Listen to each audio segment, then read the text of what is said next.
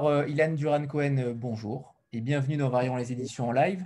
On est en présence également de, Pauline Spielmann et de Myriam Anderson euh, qui travaillent chez Actes Sud. Myriam qui est l'éditrice des, trois romans qu'on va, des trois auteurs qu'on va recevoir ce soir. bravo Myriam déjà. Ilan, est-ce que vous pouvez déjà commencer par, vous présenter? On sait que vous avez un, parcours plutôt atypique dans le milieu de la littérature atypique. Bon, je vais me présenter, je ne vais pas commencer à vous poser des questions, mais moi, je n'ai pas l'impression d'avoir un parcours atypique. Euh, voilà, je suis, euh, je m'appelle Ilan Duran Cohen, j'ai étudié le cinéma, j'ai fait, euh, j'ai écrit six livres et j'ai fait cinq films. J'alterne généralement entre films et romans, mais là, il y a longtemps que j'avais rien fait en roman. Et euh, voilà, ça me manquait énormément. L'écriture, euh, la solitude du romancier me manquait énormément. Quoi. Et j'avais envie de me retrouver face à moi-même, à, euh, un roman dangereux finalement. Et, c'est pour ça que j'ai entamé l'écriture en 2017 du Petit Polémiste. Ça a mis trois ans. Ça a mis trois ans, d'accord. Ouais. Et ça, on, le comprend euh, parfaitement quand on l'a lu. Euh, est-ce qu'on peut déjà peut-être commencer par faire le pitch du livre qui n'est euh, pas si simple finalement parce qu'il y a énormément de choses. C'est très fouillis. Donc, est-ce qu'on peut ah, déjà commencer Oui, c'est fouillis, mais c'est très bien fouillis. C'est excellemment fouillis, pourrait-on dire. D'accord, non, mais j'avais l'idée de départ, c'était d'avoir un, Déjà, moi, je me sens, quand j'ai commencé à l'écrire, je me sentais très étouffé par euh, l'époque, euh, je savais euh, la bien-pensance générale, les pensées uniques. je sais je, suis entré dans une phase où je savais plus exactement moi personnellement quoi dire, si j'avais tort, pas tort, si voilà, je suis un peu gaffeur de nature, donc c'est vrai que d'un seul coup, il faut faire très très très attention aujourd'hui à ce qu'on dit puisque tout est enregistré là, je suis enregistré. Euh, et ça, je trouve ça très, très étouffant. Il n'y a plus cette spontanéité euh, de mon enfance ou d'une époque perdue. Quoi. La spontanéité, elle est complètement effacée de notre quotidien, je pense, parce qu'elle est d'une certaine façon dangereuse. Donc j'avais envie d'écrire là-dessus, sur cette dangerosité, sur un, type qui, euh, dans un dîner, dit une phrase complètement un peu conne, idiote, qui glisse quoi, sur la glissade de quelqu'un et donc il dit cette phrase très sexiste euh, et euh, que moi je trouve assez anodine, mais bon, euh, aujourd'hui ou dans, 10 ans, elle paraîtra complètement énorme. Et donc toute sa vie part en vrille, un procès sur le dos, et c'était à peu près ça l'idée de départ. Et c'est vrai que vous avez cette sensation de fouillis, parce que j'en ai profité pour, quand on parle de pensée unique et de politiquement correct, et de, voilà, on j'en profite pour mettre d'autres idées, parce qu'il y a d'autres idées dans l'air. Et puis j'avais aussi envie d'écrire une, farce, une comédie, parce que c'est quand même un roman, je pense, moi, qui m'a fait rire euh, à l'écriture et à la relecture. Automatiquement, voilà, il y a d'autres idées qui, se, qui viennent se coller au sujet principal. Quoi. Alors je vous trouve extrêmement modeste, Ilan, parce que c'est bien plus que ça quand même, ce roman. C'est quand même un roman d'anticipation qui est quand même euh, assez ébouriffant, on peut le dire. Il y a quand même des choses que vous décrivez et que vous anticipez qui peuvent très bien se passer d'ici demain. Tout est possible, c'est-à-dire que vous arrivez, oui, vous arrivez à rendre crédibles des choses qui nous paraissent totalement folles, peut-être parfois, et, parfois pas, mais en tout cas, vous arrivez à rendre avec votre style euh, quelque chose de fluide et qui paraît totalement euh, crédible. C'est-à-dire qu'on pourrait très bien se dire, demain, la cigarette pourrait être interdite, comme vous le dites. Demain, la religion pourrait être totalement euh, éradiquée. qu'elle sera interdite, la cigarette? Elle sera interdite. C'est hyper réglementé, mais dans 10 ans, franchement, ce n'est pas tellement de l'anticipation de penser que l'alcool, la cigarette, tout ça sera fortement réglementé. C'est vrai que moi, ça me paraît tellement évident. Alors, euh, à l'écriture, j'étais un peu comme un comédien. Je me suis, c'est là où le cinéma m'a aidé. Je me suis complètement glissé dans l'époque, les décors, le personnage, et c'est pour ça que ça paraît assez, assez réel. Mais pour moi, ça me paraît évident que ce réel-là euh, va arriver d'une certaine façon, ça arrivera. Donc, euh, alors, c'est ce qui est par, drôle à écrire, quoi, en fait. Par rapport à ça, est-ce que, est que tout ce que vous décrivez euh, dans 10 ans, puisqu'on est en 2029, Est-ce que tout ce que vous décrivez, vous y croyez en réalité? Est-ce que vous pensez réellement que tout va se passer? Alors peut-être pas tout, tout ainsi, parce qu'on a du mal à imaginer une France où la religion serait éradiquée et où il y aurait une enclave islamiste à Marseille et un ghetto juif dans le 17e arrondissement. mais est-ce que vous... ça, c'est de la comédie, hein, c'est de la farce. C'est vrai que là, j'ai poussé euh, le bouchon très loin. Je ne pense pas que ça, ça existera, parce que quand même, euh, la France restera la France et qu'il y a cette liberté de, religion. Je ne pense pas qu'il y aura une sixième constitution, mais bon, quand on écrit un, roman d'anticipation, on se laisse aller un petit peu vers ce qui pourrait très fortement arriver. Euh, là où euh, je pensais avoir inventé un truc et finalement pas du tout, puisque c'était tout ce qui est mapping dans, le roman, tout ce qui est euh, notation citoyenne ou délation, etc., on y est presque. Quoi. en Chine, il y a cette évaluation constante du, citoyen. Quoi. Donc, des fois, on a l'impression d'inventer des trucs, puis en fait, en fait, non. Je lisais un article de, dans un magazine, dit ah ben, ça existe déjà. Donc après, j'étais obligé, par exemple, sur ce, le mapping, de le rendre un peu plus anticipation, quoi, que ça rentre un peu plus dans nos vies, dans nos frigos, euh, dans tous nos clics, partout. Mais même ça, on est rattrapé. Est-ce que votre, votre rapport au cinéma euh, a engendré ce roman? Est-ce que les deux sont liés? Est-ce que les deux arts sont liés? C'est mon, mon, mauvais rapport au cinéma, c'est-à-dire au cinéma quand vous écrivez, c'est un, finalement c'est une œuvre de groupe, euh, le cinéma, un film et vous avez euh, dix opinions, il faut prendre l'opinion des uns, des autres, le mettre dans le scénario, dans le film, dans l'image, l'opinion des, comédiens. Dans un livre, vous êtes seul face à vous-même. Euh, c'est une liberté totale et j'avais une soif totale de liberté. Ce qui fait que ce roman aussi est un roman euh, sur la liberté. L'absence de liberté même possible, l'absence possible. Après, on a encore des lambeaux de liberté aujourd'hui, fort heureusement. Donc, euh, il faut s'y accrocher et puis il faut les défendre. Et, euh, euh, il, faut, il faut se rendre compte un petit peu de la liberté qu'on a aujourd'hui. Et puis, il ne faut pas, il faut pas qu'elle la perdre. Et on peut la perdre de, tout, de, de, plein de façons de, possibles. Stéphanie? Oui, alors bonsoir Ilan, bonsoir à tous. Euh, donc j'ai une question, j'ai pas encore lu votre roman, Ilan, euh, mais ça ne saurait tarder. Et alors si j'ai bien compris, euh, c'est une farce tragicomique.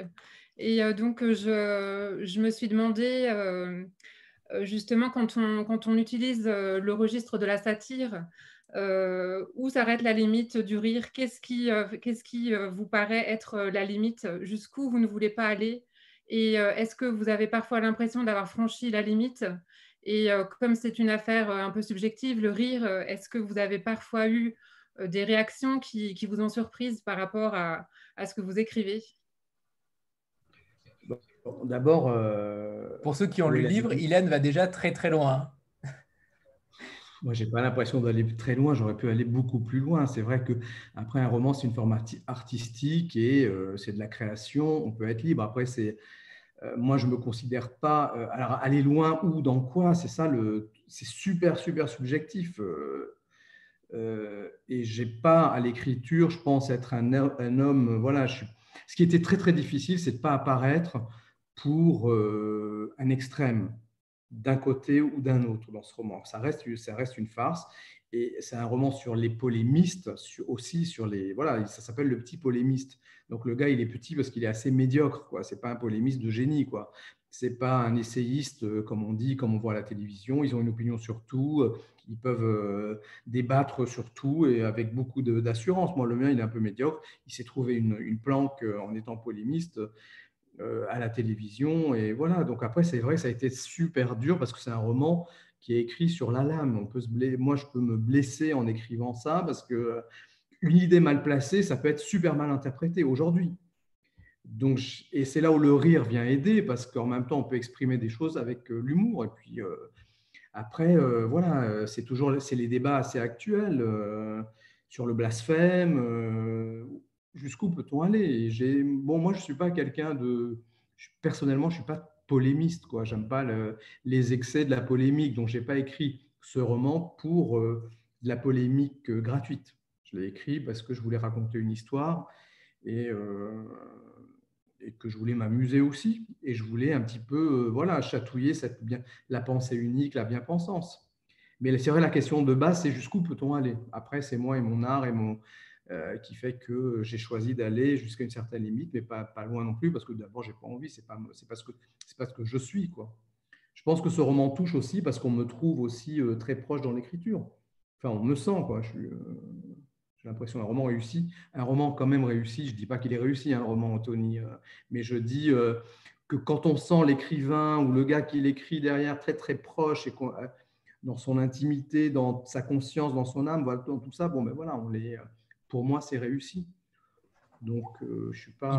Il est, plus que réussi, Ilan. C'est un, un, livre qui est nécessaire à mon sens pour nous mettre la tête dans le nous mettre la tête dans notre propre société, en fait. Pour moi, c'est un livre qui est totalement anti-absurdité. C'est-à-dire que quand on le lit, on se rend compte de, beaucoup de choses absurdes de notre monde et qui peuvent arriver d'ici demain. Et, votre livre, il est, il est, fabuleux parce que j'ai l'impression qu'en fait, vous dénoncez qu'au final, plus personne ne peut être clivant dans cette société. On est obligé d'être tous dans le même moule.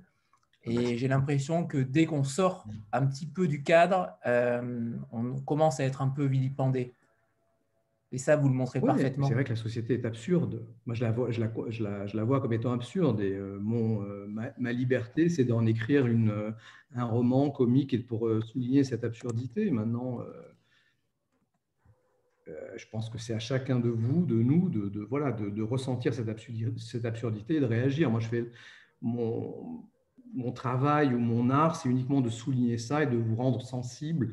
Parce que peut-être moi, ce que je trouve absurde, il y a d'autres choses chez vous qui, euh, pour vous, que vous pourrez euh, voilà, trouver absurde aussi. Après, j'imagine que quand on lit le roman, on va ailleurs dans sa tête et on y, mais voilà, dans son quotidien et on fait des, liens avec d'autres choses. Quoi. Moi, il ne m'a pas fait peur le roman, il me fait rire, mais il y a des gens qui me disent ça m'a terrifié votre roman. Oui,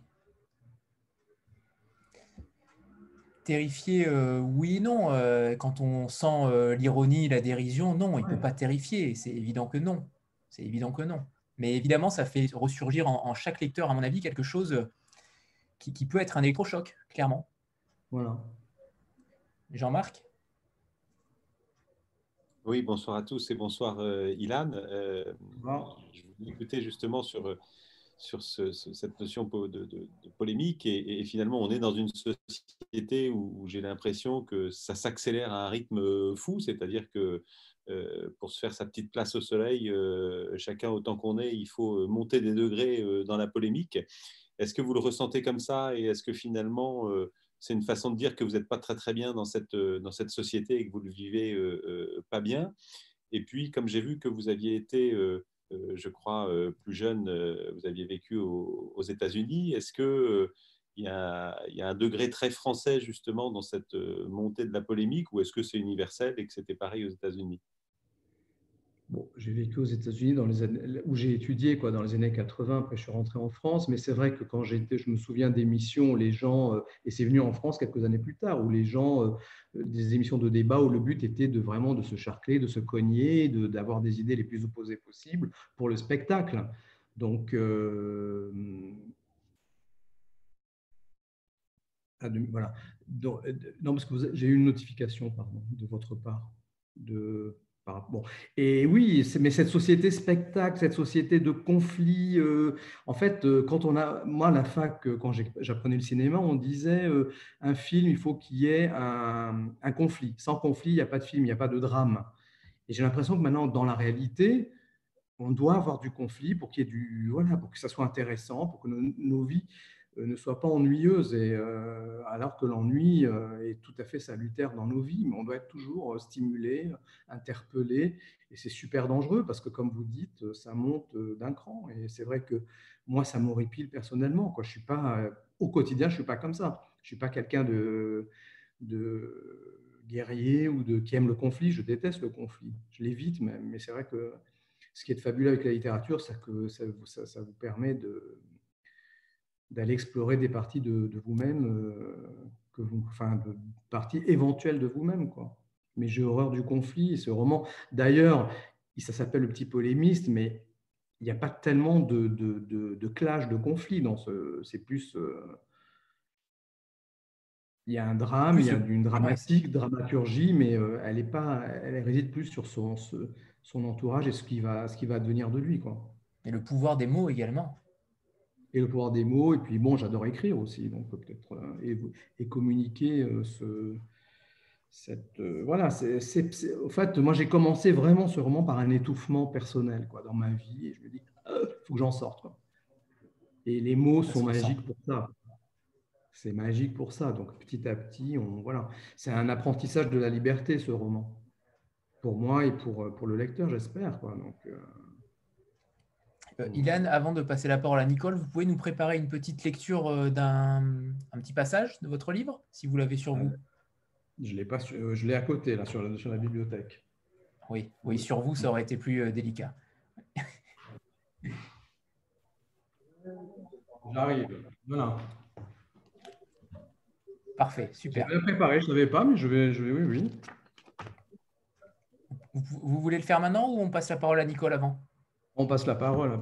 je suis un piètre lecteur. Hein, euh, Bonsoir à tous. Euh, justement, en fait, euh, comment, comment, vous, comment vous ressentez votre prise de parole par l'écriture? Est-ce que c'est une contribution en fait à une sorte de débat sociétal ou euh, pas du tout? Et pour vous, c'est simplement une, un moyen d'expression euh, artistique euh, Très honnêtement, moi, c'est un moyen d'expression artistique. Je ne suis pas... Après, j'ai des trucs en moi de, qui me déplaisent dans la société, donc je les exprime, mais quand on écrit, c'est quand même un acte assez égoïste. Après, que le livre touche les gens ou pas, je pense que le premier lecteur, c'est moi-même. Après, c'est Myriam Anderson, mon éditrice. Et euh, j'ai passé trois années seul avec ce livre. Et c'est vrai que quand je l'ai donné à euh, Myriam Anderson, ça a été. Euh, je me suis dit, est-ce que ça va, est-ce qu'elle va apprécier ou pas? Après, j'ai eu beaucoup de retravail parce que voilà, elle n'a pas tout apprécié dans, le style, dans le truc, mais c'est vrai qu'au départ, c'est un geste, c'est un acte artistique pour moi, c'est égoïste. J'écris pas un essai. Le roman n'est pas un essai, quoi. C'est pas un pamphlet ou un. Ça les, voilà, c'est pas. Après, euh, j'essaye de communiquer quelques idées. J'essayais de communiquer. Euh, bon, mais franchement, à chaque fois quand un écrivain dit euh, je, mon mal-être, ma dépression, machin, moi ça me gonfle. Mais bon, c'est là-dedans, quoi, obligatoirement. Mais j'ai essayé de le, le, le, rendre le plus comique, le moins, le plus léger possible. Euh, parce que c'est ce que j'aime faire. Mais euh, oui, il y a, quand je dis étouffement, c'est aussi un mal-être par rapport au décor qui m'entoure, au décor euh, existentiel, si, je peux dire. Eva? Bonsoir à tous et bonsoir Hélène. en préparant l'émission, Hélène, j'ai vu que vous étiez donc non seulement écrivain, mais aussi réalisateur. D'ailleurs, ça me fait rire parce que j'avais vu votre premier film quand j'étais petite, euh, Lola Zipper. Ah oui.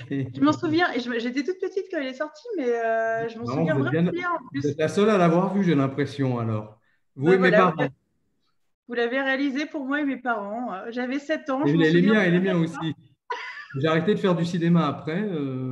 bon, aujourd'hui, il faudrait que je le revoie, ce film, parce qu'on m'en parle pas mal, en fait moi, il m'avait marqué, en tout cas, il y avait des scènes qui m'avaient bien marqué et il est sorti il y a quasiment 30 euh, ans maintenant, donc euh, quand même. Je l'ai fait quand j'étais assez jeune, je sortais de la fac en fait. 91, ouais. Et j'ai appris par ce film euh, qu'un créatif devait parler de lui-même. Et alors, j'ai fait ce film à la sortie de ma fac de cinéma aux États-Unis. Et c'était, j'étais dans le truc américain, hollywoodien, feel good, etc. Et après, j'ai arrêté de faire euh, du cinéma pendant 5-6 ans, quoi, une dizaine d'années même. Puisque je suis revenu au cinéma par l'écriture de mon premier roman, euh, Chronique alicienne. Bah, en fait, c'était justement un peu ça euh, ma question. Comme vous êtes à la fois réalisateur, écrivain, enfin écrivain, je ne suis pas du tout écrivain, mais j'imagine que c'est plutôt un travail où on est, on est solitaire, ça demande beaucoup de concentration. Vous disiez que vous aviez passé euh, trois ans sur le manuscrit du, Petit Polémiste avant de le faire lire à votre éditrice. Réalisateur, au contraire, alors parfois on réalise euh, un film dont on a écrit le scénario, etc. Mais souvent, on se met au service d'une histoire qui n'est pas la nôtre. Euh, on doit diriger.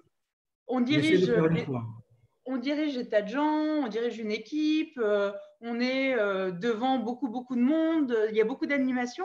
Et je me demandais comment, euh, en fait, on fait pour être sur deux facettes qui demandent une concentration et une interaction qui sont totalement différentes. Ben, ce qui est en commun entre les deux, c'est l'écriture quand même. C'est le mot, c'est le verbe, c'est écouter les comédiens dire le texte mais c'est l'écriture, quoi. C'est ça, euh, un scénario, euh, c'est ça en, en, dialogue. Mm. Mais euh, bon, là, il y a, en fait, là, c'est moi, c'est vous, je pense, le lecteur, le réalisateur, parce que moi, je vous donne le texte et puis après, vous allez où vous voulez avec, finalement. Et dans un film, le réalisateur, bah, c'est moi et je lock plus les choses, quoi. Tout est bloqué. Je vous donne ma vision des choses en visuel et en imagination. Mais ce qu'il y a de fabuleux avec un livre, c'est que vous avez, vous, lecteur, une liberté absolue. C'est participatif, quoi. C'est extraordinaire. C'est pour ça que je suis retourné. Je n'avais pas écrit depuis cinq ans, je crois. Je me suis dit, c'est le the big thing, quoi. Le livre, c'est aujourd'hui, euh, c'est la chose, quoi. Et vous arrivez à faire les deux en parallèle Donc, par exemple, écrire sur un projet de livre et réaliser en même temps ouais. D'ailleurs, je n'ai jamais adapté mes propres livres au cinéma. Je trouve que c'est quand même un trip euh, narcissique que je n'ai pas fait encore, que je n'ai pas voulu faire. On me l'a proposé sur, les livres, sur certains livres précédents, mais je ne me suis jamais auto-adapté au cinéma parce que là, c'est un peu too much. Ce n'est pas, pas moi. Et, euh, mais c'est deux expériences très différentes. L'écriture d'un livre, c'est la solitude totale. Mm. Point. Vous êtes là toute la journée, vous êtes avec vos, personnages dans la tête et vous écrivez. Vous faites euh, une phrase, ça peut prendre une journée. Quoi. Un, film, ça se tourne en quoi 4 semaines, 5 semaines, 6 semaines, quand on a de l'argent. Il y a 10 000 personnes qui vous donnent leur avis. Vous êtes obligé d'écouter euh, ça coûte cher. Euh, c'est un autre trip, quoi. Mais euh, bon, ce qui est sympa dans le cinéma, c'est que vous n'êtes plus seul. Moi, je parle de solitude beaucoup parce que ma souffrance, quand même, euh, c'est aussi la solitude intérieure où euh, au cinéma, vous êtes entouré de, voilà, de gens en permanence. Alors, c'est vrai que quand tout le monde disparaît, quand le film est terminé, ça fait tout d'un coup, vous vous retrouvez, rien n'a changé, vous vous retrouvez face à vous-même, mais c'est plaisant, quoi. C'est super plaisant, un film. Et puis, euh, c'est très puissant aujourd'hui un film. C'est euh, quand, quand c'est bien fait, euh, voilà, ça reste dans le. Je pense que créativement, c'est assez, assez puissant quoi, du point, point de vue transmission, communication, rêve, le spectateur. Enfin, c'est aussi puissant qu'un. Mais je, mais je vous dis ça, mais je pense quand même qu'un livre réussi, bon, ça surpasse tout. Ça reste, ça se prête, c'est quand même extraordinaire d'autant plus dans, l'époque dans laquelle on vit, où c'est une époque numérique et, euh, là, personne peut cliquer. Euh, je pense que Facebook peut pas, ou Instagram, ou Marc Machin, là, il peut pas aller voir la phrase que j'ai lue, euh, sur laquelle je suis resté, où j'ai pris des notes. C'est la liberté totale quoi, par rapport à tout ça. Quoi. À Zoom, là, on est être même enregistré en Chine ou je ne sais où. Vous êtes célèbre en Chine Non, mais ça peut être analysé. Tout est analysé aujourd'hui rien n'est perdu. C'est aussi l'enthousiasme du livre. Mais là, c'est ma liberté totale, quoi. Et pour vous et pour moi, c'est génial. Le petit livre rouge. Ouais. il, a il, a quand même un bonnet d'âne, hein, le gars. Donc, il ne faut pas trop non plus se prendre au sérieux. C'est un oiseau qui, euh, qui, est dans son coin. Justement, la, couverture, euh, Ilan, euh, Comment a-t-elle comment a été, comment a-t-elle été faite? Est-ce que c'est euh, c'est votre choix ou au contraire euh, c'est un choix plutôt collectif euh, avec avec Actes Sud? C'est pas mon choix, c'est Actes Sud et Myriam Anderson qui m'ont proposé ça et quand je l'ai vu j'ai dit waouh c'est super c'est exactement ça bravo. C'est bien d'un petit peu de sortir de son de ce qu'on a créé de pas tout contrôler quoi. Puis je suis pas très bon en couverture en fait. Myriam vous le dira. J'espère qu'elle osera parler, Myriam. Euh, c'est fabuleux. De, une fois que vous avez donné votre texte, il vous appartient plus. Donc, euh, l'éditeur, après, il euh, voilà, il l'habille comme il veut. Et bon, c'est vrai qu'il faut que ça me plaise aussi. Mais là, j'ai trouvé ça génial. C'était exactement ça. Pour moi. En tout cas, elle se, elle, se, elle se reconnaît facilement en librairie. Avec ce rouge brillant, clinquant, je pense que en librairie, ça se voit, ça se voit très bien. Stéphanie? Oui, je voudrais savoir de, quels écrivains vous vous sentez le, plus proche. Alors peut-être des satiristes ou, euh, pas forcément, mais euh, quels sont vos pères en quelque sorte en littérature française ou en littérature étrangère d'ailleurs? Bon, ben, il y a le classique euh, Philippe Roth, parce que ça a été un déclic quand j'étais adolescent de lire ça et que ça m'a donné vraiment envie d'écrire. Après, j'ai beaucoup aimé. En fait, j'ai beaucoup lu quand j'étais ado et jeune, et puis là, je lis un peu moins. Mais euh, Marguerite Duras, moi, elle m'a beaucoup influencé dans son. Euh, j'ai beaucoup aimé. Euh, il y avait Salman Rushdie aussi, j'aimais bien. voilà, bon, je suis ouvert à tout. En fait, c'est comme de la musique, quoi. Je lis un petit peu tout. Et là, je dois dire que pour le petit polémiste, j'ai relu. c'est vrai, j'oublie à chaque fois de, de, le dire, mais j'ai relu un été Kafka, le procès, et je me suis dit, ça serait quand même bien d'en faire d'avoir un procès dans, mon livre aussi. J'ai euh, réadoré ma relecture du procès de Kafka. Et après, j'ai relu aussi, quand j'avais terminé, parce que je ne voulais pas trop me laisser influencer, 1984. Bon, voilà, c'est quand même un. C'est un bon. C'est ça, il y a un lien entre les deux. Hein. Clairement, sur les deux, c'est très kafkaïen et c'est très euh, orwellien, clairement. Bon, c'est un peu moi aussi quand même. Quoi. Ils ne sont pas drôles. Hein. Oui. c'est vrai. C'est vrai. Bien voilà. Non, je, les mémoires d'Adrien, ça m'avait influencé, les Mishima quand j'étais, enfin beaucoup, je dévorais les bouquins quand j'étais étudiant, puis après je pense qu'il faut pas trop lire, c'est peut-être euh, quand on écrit, parce qu'après c'est bloquant, c'est un facteur bloquant, les, parce que voilà, vous avez toujours des gens qui sont bien meilleurs que vous, des maîtres, et si vous les lisez, vous faites plus rien, quoi. Donc à un moment donné, il faut arrêter de, lire, il faut écrire. Jean-Marc? Il y a des maîtres quand même, il y a des gens qui écrivent fabuleusement bien. Quoi. Oui, je complète la, question de, Stéphanie, mais un peu, un peu différemment euh, sur euh, le petit polémiste euh, dont, vous parlez. C'est celui qui, finalement, par défaut, crée la polémique sans, forcément l'avoir choisi, l'avoir voulu et se retrouve dans un tourbillon. Et puis à côté, il y a les grands polémistes, ceux qui, effectivement en font euh, une carrière, en font euh, une vie, et puis parfois s'en servent justement pour faire avancer euh, des causes. Est-ce qu'il y en a justement certains qui vous ont inspiré ou qui, qui, justement jouent ce rôle-là pour vous et que, je ne vais pas dire vous admirez, mais en tout cas qui, qui, ont un peu de prise sur vous? Non mais oui, bon, il y a le je sais pas, si on fait de l'histoire, on peut, euh, Émile Zola, j'accuse, bon voilà, c'est quand même des textes fondateurs. Euh.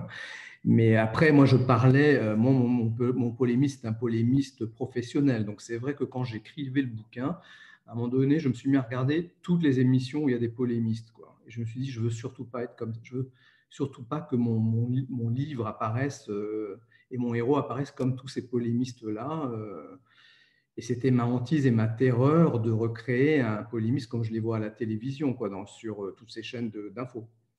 Et justement, aujourd'hui, il y a plein de polémistes comme ça pour exister, mais, mais est-ce qu'il en reste je vais, je vais, te dire, vous parliez de, des grands polémistes d'antan, est-ce que vous en distinguez encore qui ne font pas de la polémique pour faire de la polémique, mais vraiment pour servir des causes autres que celles de, de, de faire la communication d'eux-mêmes Oui, bien sûr, il y en a. Mais le, travers de ça, c'est que s'ils sont très très bons, aujourd'hui on s'accapare, je pense qu'on est assez perdu, donc on s'accapare d'une des, idées de ces polémistes, ou de ces, euh, c'est même pas des polémistes, un romancier ou un, un bon journaliste, bon, ben c'est extraordinaire, il nous interpelle, il, nous éveille à des choses auxquelles on, ne pensait pas. Donc oui, il y en a.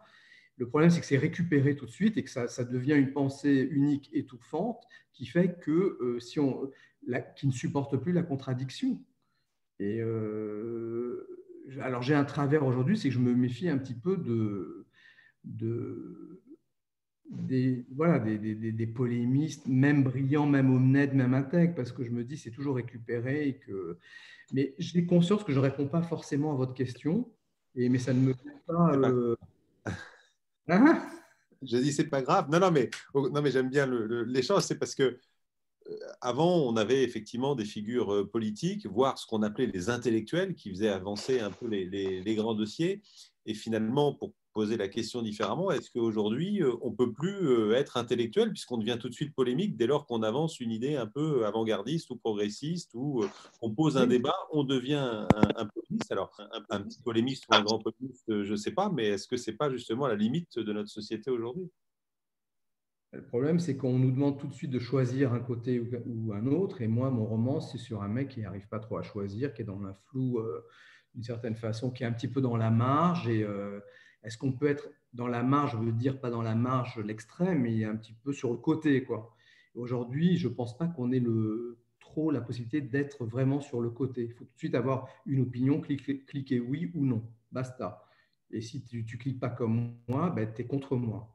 Donc, c'est un peu, on est dans un monde euh, où on se crée tout de suite nos, nos, nos pour et nos contre. Quoi. Il n'y a pas de. Il y a pas de un monde binaire. C'est un monde binaire numérique. 1, 0, 1, 0, 0, 1, un truc comme ça. Un peu, c'est violent, ça, ça, engendre quand même ben, ce qu'on a, ce qu'on ce qui vit aux États-Unis, par exemple. Est-ce qu'on peut parler, euh, Ilan, de vos, de vos précédents romans et notamment de, de Face au Mas, euh, qui vient de ressortir en Babel, il me semble, en poche? Que je n'ai pas encore lu, mais euh, qui m'interpelle énormément. Est-ce que vous pouvez nous, en parler davantage? Alors, Face au Mas, euh, je ne l'ai pas relu, hein, donc euh, je ne l'ai pas lu depuis très longtemps. C'était un roman qui, disons, l'idée de départ, c'était un petit peu ma. Détestation, c'est un mot un peu fort, mais je n'aime pas le marketing. Je n'aime pas qu'on me manipule, qu'on me donc c'était là-dessus, ça se passe dans une agence un petit peu marketing où euh, voilà, on, a des idées, etc. Et c'est une quête euh, pareille. J'ai l'impression que j'écris toujours la même chose sur la liberté et sur euh, son indépendance, indépendance d'esprit et de pensée. J'aimerais bien que Myriam, elle, répondrait beaucoup mieux, parce que je n'ai pas lu le roman depuis longtemps et j'ai une faculté d'oubli et il est sorti en 2008, donc euh, on vous comprend. vous, voilà, vous, écrivez euh, très peu au final, euh, parce que le, donc celui-ci était sorti en 2008. Je sais pas, il y en a qui écrivent un bouquin ça. tous les ans. Et, et, et, celui d'après, qui est L'homme à débattre, 2014. Donc on voit bien que les trois titres, quand même, sont une sorte de trilogie. Hein.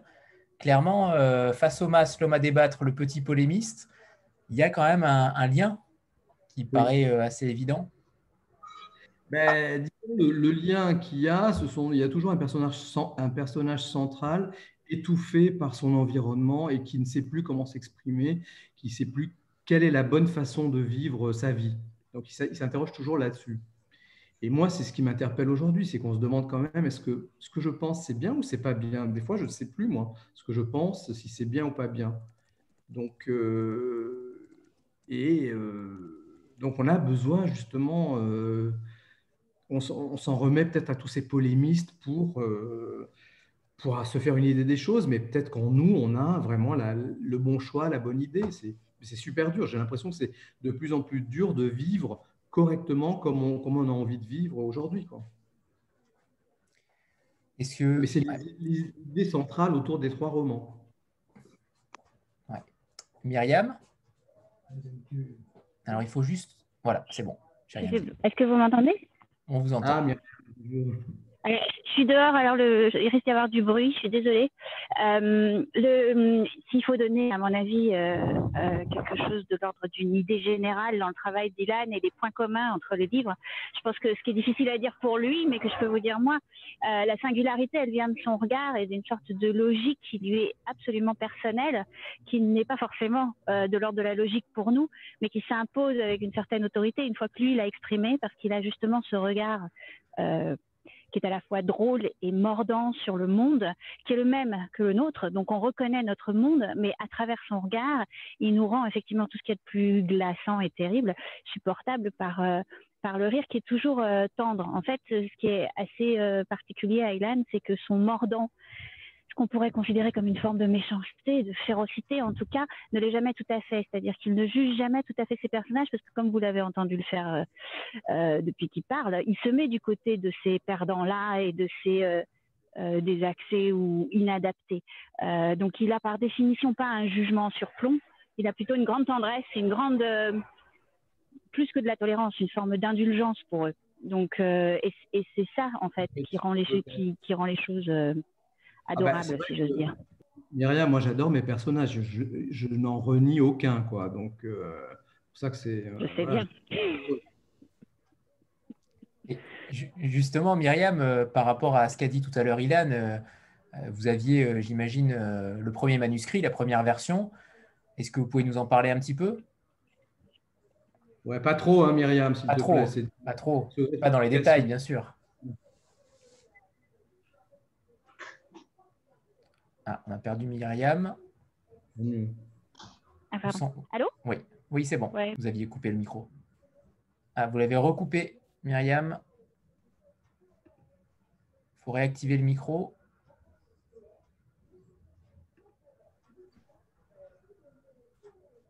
Myriam? Est-ce que ça marche? C'est bon, oui. Ouais, pardon. Hein. Euh, non, je disais, on a évidemment tout jeté, la première version. Euh, et surtout, dans, mon, travail, je suis exactement comme Ilan, c'est-à-dire que j'oublie les versions euh, antérieures. Et j'essaye autant que possible, c'est ce qui fait des éditeurs et des éditrices, des êtres aussi purs, de réactiver une forme de virginité à chaque fois que je lis une nouvelle version.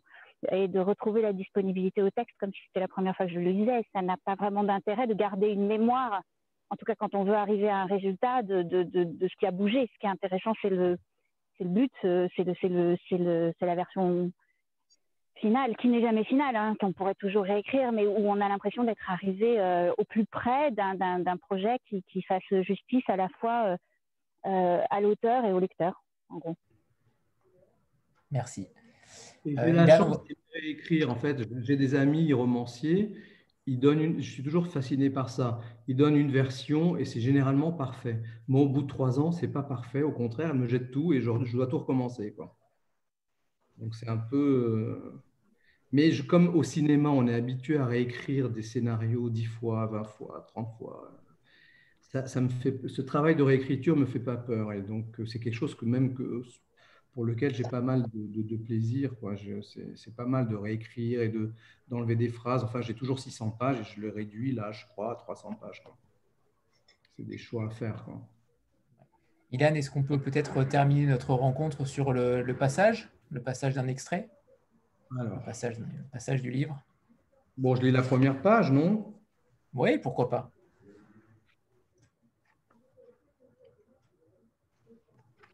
Je n'aurais jamais dû ouvrir ma gueule. C'était un dîner parisien stupide, de routine, qui occupe une soirée d'ennui. On ne s'attend à rien. Tu ne sais plus qui parle. Les voix et les rires, quand il y en a, s'entremêlent joyeusement. Tu dis n'importe quoi. Tu n'écoutes plus les réponses qui t'assomment et t'indiffèrent. Tu es là, à peine présent, juste là, et ça passe. Je suis polémiste. C'est ce qu'on sait de moi. Mon métier déclaré au ministère. Un petit polémiste à deux balles que l'on reconnaît dans la rue. Un coupe-fil comme un autre. Lorsque j'émets une opinion, on ne me prend pas franchement au sérieux. Euh, c'est comme mon livre, quoi. finalement, j'ai pas l'impression qu'on le prend. Bon, je continue. On m'écoute, on fait semblant de réfléchir, on s'offense un peu, puis on passe à autre, chose très vite, c'est la règle. Je ne suis pas vraiment un intellectuel, ni un penseur, je cherche juste des manières d'offenser, pour interpeller les âmes usées et résistantes à tout. J'officie sur une petite chaîne de la télévision numérique qui diffuse aussi sur l'Internet bizarrement la télé à l'ancienne, qui s'acharne à gaver à heure fixe ses téléspectateurs d'images calibrées pour combler l'ennui ou la flemme de choisir, a, vaillamment euh, survécu au progrès. Je continue? Voilà. C'est bien, c'est bien. Merci Hélène. On va faire une petite photo euh, de groupe avant. Avant, vous, évidemment, vous pouvez, vous pouvez rester après hein, pour euh, Christian et, et, Pierre. Vous faites comme vous le souhaitez, bien sûr, Hélène. 3, 2, 1 pour la photo. Alors, attendez. C'est bon, super, merci. Vous la recevoir ou c'est ça Je vous l'enverrai, oui, je l'enverrai à Pauline qui vous la transmettra, bien sûr. Merci beaucoup, Ilan. Euh, votre livre est formidable. Continuez d'y croire parce qu'il est, euh, il est véritablement euh, il, il, est assez ébouriffant. Et j'espère que d'autres lecteurs le liront parce qu'il est véritablement très surprenant et, Peut-être pas, j'espère pas euh, que l'anticipation se réalisera totalement, mais sait-on jamais. Tout est possible. Exactement. Merci beaucoup, Ilan. Merci tout le monde. Merci beaucoup. Bonne soirée. Au revoir. Alors, Christian, c'est à nous. Oui. Vous nous entendez C'est bon, Christian? Moi, j'entends. Parfait. parfait. il y a une petite, une petite ah coupure, bon, mais ça devrait être bon. Ça devrait être bon.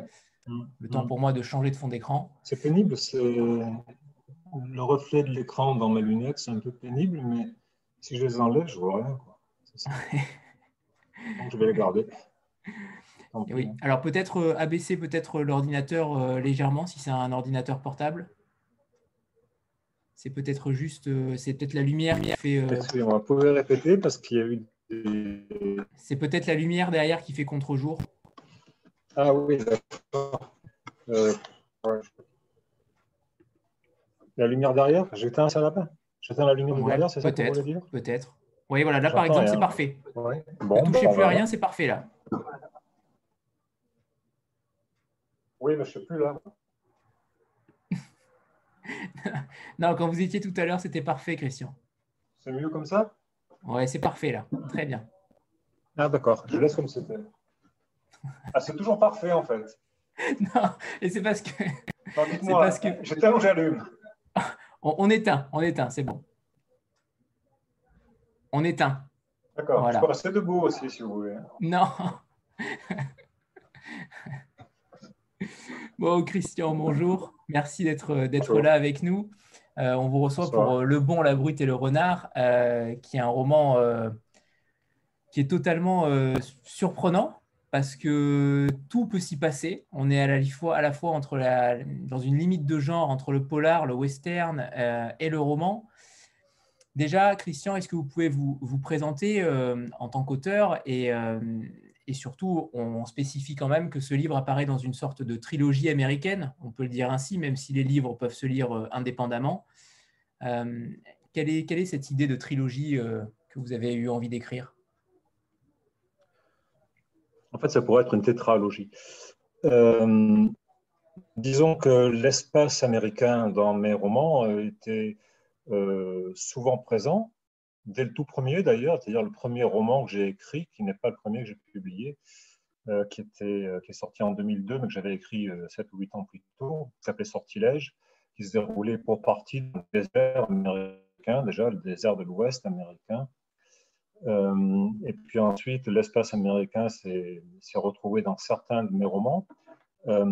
mais c'est depuis quelque temps que j'ai eu l'idée ou l'envie de, de, consacrer euh, quatre, enfin, je, ce n'est pas un engagement formel, ça pourra être cinq, je ne sais pas, mais l'idée que j'avais eue, c'était de consacrer quatre livres spécifiquement à l'espace américain, à savoir deux, euh, ce qu'on appelle des fictions biographiques, en quelque sorte, des romans, mais qui concernent la biographie romancée d'un personnage réel. Alors, il y a eu Les vies multiples de Jeremy Reynolds, qui est paru en 2016, je crois bien. Et il devrait y avoir, dans quelque temps, un roman que je n'ai pas encore écrit sur un autre personnage qui s'appelait Thomas Higginson. Euh, et parallèlement à ces deux fictions biographiques, deux, romans, disons, plus romanesques, euh, qui sont Les Oiseaux morts de l'Amérique, qui est sorti il y a deux ans, je crois, en 2018, oui. Et euh, le bon, la brute et le renard, euh, celui-ci qui vient, qui vient, de sortir après quelques péripéties. Euh, c'est-à-dire qu'il aurait dû sortir plus tôt, mais pour la raison que vous devinez, il est sorti plus tard. Voilà. Donc il est arrivé là à la rentrée de septembre. Et voilà. Alors par rapport au roman, justement, est-ce qu'on pourrait le résumer? C'est très difficile à résumer parce qu'il y a quand même trois enquêtes. il y a quand même trois enquêtes simultanées, mais est-ce qu'on peut essayer peut-être de le faire? Wow. Vous ne pouvez le faire, vous, vous pas faire vous-même? Euh, disons que c'est un roman qui, euh, euh, au départ, l'idée, enfin, comme parfois où les, les, romans surgissent à partir d'une image, d'une image mentale, et viennent se, se, greffer dessus et se déploient à partir de là. L'image que j'avais eue au départ, c'était une image que je suis peut-être allé puiser dans la banque d'images mentales et souvent cinématographiques que l'on a de l'Ouest américain, et qui venait recouper des, des, voyages que j'avais fait moi-même dans l'Ouest américain, dans le désert de l'Ouest américain. C'est-à-dire, je voyais donc un espace désertique euh, que traversaient deux ou trois personnages. L'idée de départ, qui est une idée absolument intenable, évidemment, c'était d'écrire une histoire sans intrigue. C'était d'écrire une histoire qui reposerait sur les dialogues, qui reposerait sur euh, euh, la traversée d'un espace nu euh, et qui avancerait ainsi. C'était absolument abstrait, mais c'était l'image que j'avais au départ. Et très vite, c'est imposé à moi ou s'est présenté à moi l'idée, l'image de trois personnages qui étaient trois personnages qui étaient déjà dotés d'une certaine épaisseur romanesque puisqu'ils étaient apparus dans des romans précédents. Trois Chinois traversant le désert américain des heures de l'Ouest américain à la recherche d'une personne qui se trouve être la fille de l'un d'entre eux. Euh, donc il y avait cette, cette idée-là, donc une quête, une, une, enquête, si on peut dire, ou une vraie fausse enquête, je ne sais comment dire, de trois personnages dans le désert à la recherche d'une autre personne. Et parallèlement à cela, euh, il y avait aussi chez moi, enfin, en moi l'idée ou l'envie euh, d'écrire un, autre roman qui mettrait en scène un personnage chinois également, euh, qui lui aussi euh, serait à la recherche d'une personne disparue, mais qui lui viendrait de Chine et viendrait en France à la recherche de cette personne. et l'idée que j'avais eue, c'était au départ, c'était d'écrire deux romans simultanément, et de faire en sorte que le personnage de chacun d'entre eux pouvait être le narrateur de l'autre. Voilà. Euh, et puis pour diverses raisons, les deux romans ne sont pas parus séparément, mais ont été euh, joints dans un seul et même roman, qui est celui-ci, avec l'histoire de Solo, ou Zorro, euh, et son acolyte et son, beau, et son cousin dans l'Ouest américain, et l'histoire de Chen Wanglin qui, lui, est en France. Et les deux histoires donc, se répondent euh, et s'entrelacent jusqu'à la fin. Et avec cette idée donc de semer un doute sur la validité de l'existence des personnages euh, qui pourraient être les personnages d'un autre. C'est-à-dire que chacun des deux personnages principaux de ces deux histoires pourrait être le narrateur de l'autre.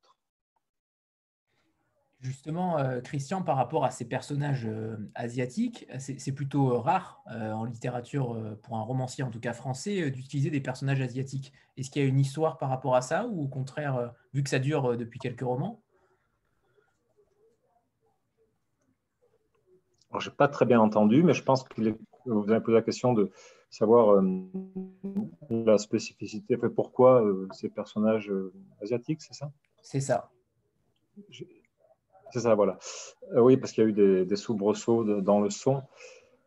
Euh, ben, disons que l'espace extrême oriental en général, euh, très tôt, et, c'est manifesté à moi, si je puis dire, dans, l'écriture, dans l'écriture de romans, mais aussi dans l'écriture d'essais et, de, et de textes brefs, pour diverses raisons, familiales, biographiques. C'est-à-dire que je me suis rendu assez souvent en Extrême-Orient. Euh, euh, et, euh, et, la découverte de la, de la Chine dans les années 90, de la littérature chinoise, de la peinture chinoise classique ou pas, de la poésie chinoise et aussi de la société chinoise et de la pensée chinoise dans la mesure où je pouvais y comprendre quelque chose. Tout cela a été assez formateur pour moi. Et, et la Chine et l'Extrême-Orient en général, mais plus particulièrement la Chine, peut-être, a été euh, dès le départ assez présente. Euh, et il se trouve que euh, le personnage principal, si on peut dire, de ce roman-là, qui est un personnage dont le nom est Chu Wang et que l'on surnomme Solo, c'est-à-dire Zoro, un détective privé, est un personnage réel. c'est un personnage qui existe réellement sous ce nom-là et sous ce sobriquet-là, ce surnom-là, Zoro, et qui, a les, qui euh, accomplit les mêmes tâches que, que le personnage de mes romans, c'est-à-dire qu'il s'agit d'un détective privé qui, euh, qui, euh,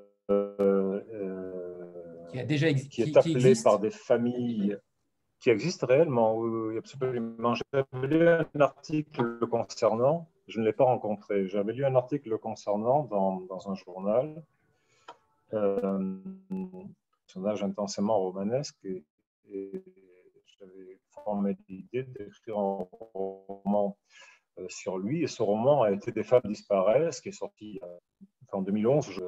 de, de Chuang Wang, dit Zoro. En fait, c'est un personnage, c'est une personne, une personne réelle, qui œuvre essentiellement dans les campagnes du sud de la Chine, où il y a une tradition une tradition millénaire qui est pour les familles pauvres, des paysans très pauvres, qui est de vendre euh, leurs filles.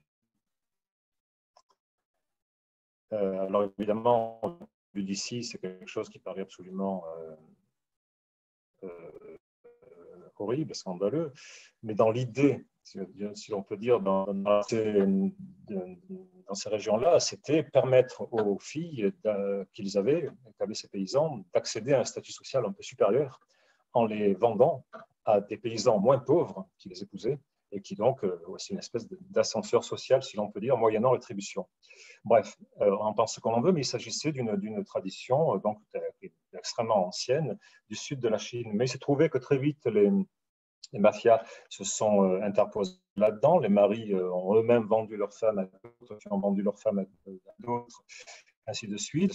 Et, pas mal ont ensuite intégré un réseau de prostitution, ont été séquestrées, violentées, et les familles, lorsqu'elles se sont rendues compte qu'en fait, elles ne permettaient pas à leurs filles d'accéder à un meilleur niveau social, mais au contraire, les avaient mis dans ces situations-là, ont fait appel à ce personnage qui s'était manifesté à elles, je ne sais trop comment, et qui avait pour mission, en quelque sorte, d'aller euh, sauver euh, ces, ces, jeunes filles et jeunes femmes, parfois au péril euh, sinon de sa vie, du moins de son intégrité physique, puisqu'il a quand même pris. donc, il y avait un article le concernant dans un journal, et j'avais décidé donc de le mettre en scène, mais en gardant le même nom, le même surnom et les mêmes attributions. Et donc, dans ce deuxième roman, qui est celui-ci, Le bon, la brute et le renard, il est à nouveau en scène avec un acolyte. Euh, mais là, il est envoyé pas vraiment pour les mêmes raisons, encore qu'il s'agit de retrouver une jeune fille disparue, mais qui n'est pas, du tout dans les mêmes conditions. Euh, mais de l'autre côté de l'Atlantique, mandaté pour cela par son cousin qui tient un restaurant à New York. Par rapport aux, spécificités du roman, Christian, euh, la, plus grande complexité peut-être s'avère être celle de la, du nom des personnages, qui sont quand même très compliqués à retenir. Euh, est-ce que ça a été justement une sorte de clé de voûte de la construction du roman? Parce que, à mon sens, euh, c'est là où tout réside le rythme que vous arrivez à insuffler avec les dialogues notamment, qui sont euh, exceptionnels, les dialogues. Euh, est-ce que c'est justement ces, noms de personnages qui ont permis ça? Ben Pour ce qui me concerne, je ne les trouve pas vraiment compliqués en vérité, donc c'est trop... Comment, même les Finnois Même les Finnois Évidemment, le, le, oui, ouais, les Chinois. Bon, Wang Wang, on le surnomme Zoro, donc Zoro, c'est Zoro qui est. en fait, euh, son surnom, c'est Zoro, ça s'écrit L-O. Euh, c'est la façon chinoise de prononcer Zoro, finalement, parce que le son R n'existe pas. Euh, donc, il est dénommé comme ça pendant tout le roman. Son acolyte a un surnom qui est Bec de Canard, qui n'est pas non plus un nom. Alors, il a un nom peut-être un peu compliqué à nos oreilles. Il a un nom Bouriat, puisqu'il est originaire de Bouriassi, qui est, une région du sud de la Russie, à la frontière chinoise, mongole plutôt mais il est surnommé Bec de Canard. Quant au personnage qui se retrouve à Paris à Marseille euh, à la recherche d'une autre personne, euh, qui est donc le, roman en, miroir de, celui-ci, euh, il s'appelle Chen Wanglin, qui est un personnage récurrent que j'ai utilisé depuis. c'est ça aussi qui fait que je n'ai pas trop l'impression que le nom est compliqué, parce que c'est un personnage qui est apparu dans quatre ou cinq de mes romans, donc il m'est assez familier. Il s'appelle Chen Wanglin, Chen, voilà. Euh, alors donc, je n'ai pas tellement l'impression que les noms euh, soient compliqués, mais je me trompe sans doute, puisque vous en faites la remarque. Euh, je parle également des mais Finlandais. Je hein. donc particulièrement le rapport au nom, au personnage qui a C'est vrai. Alors, eux ont des noms plus sont des Américains, mais un couple de policiers américains qui mènent aussi une enquête en même temps. Et d'ailleurs, ils se croisent, enfin, ils se suivent sans jamais se croiser avec avec Zoro et, et de Canard et, le, cousin de Zoro. Euh, ils se suivent sans vraiment se croiser. Ils ont des noms plus complexes, il est vrai. Ils sont des noms, euh, l'une est d'origine finlandaise l'autre d'origine suédoise, euh, qui s'appelle Ragnvald, qui est un prénom d'origine suédoise, et elle s'appelle Niriki, qui est un prénom plutôt masculin d'ailleurs, finlandais. Mais bon, il me semble qu'au bout de deux ou trois occurrences, on arrive à, déterminer qui est qui. Oui, bien, bien sûr, hein, Christian, mais c'était pour, pour évidemment souligner le rythme qui était véritablement très soutenu. Alors certes par rapport au dialogue, mais aussi par rapport à ce nom des personnages qui résonnent en nous et avec beaucoup de consonnes la plupart du temps. Et donc, je trouve que ça fait effet ping-pong tout simplement. Et, c'était, euh, c'est très bien fait en tout cas. Oui, il est vrai qu'il y a un certain exotisme dans. Il y a un certain exotisme dans. Ah, vous êtes figé. Ah, ça y est. Euh, oui, un certain exotisme dans ce qui effectivement euh, peut appuyer, peut, déplacer le dialogue vers quelque chose d'un peu, d'un peu, peu plus ludique, disons. Mais comme il y avait une dimension ludique et humoristique, même parfois même absurde, que je tenais à, à, à insuffler dans ce roman, il est vrai que les, les, vous avez raison, les, noms ou les prénoms euh, un peu exotiques viennent y contribuer sans doute. Martine? Oui, bonsoir à tous, bonsoir Christian. Euh, vous nous avez dit tout à l'heure à quel point euh, vous aviez été influencé par la culture chinoise. votre, votre titre est clairement un clin d'œil au cinéma américain, donc j'aurais aimé savoir euh, comment la culture américaine et la littérature américaine vous avez euh, influencé pour l'écriture de votre roman? Et est-ce que vous pouvez nous dire euh, pourquoi vous tenez tant à inscrire vos intrigues dans l'espace américain?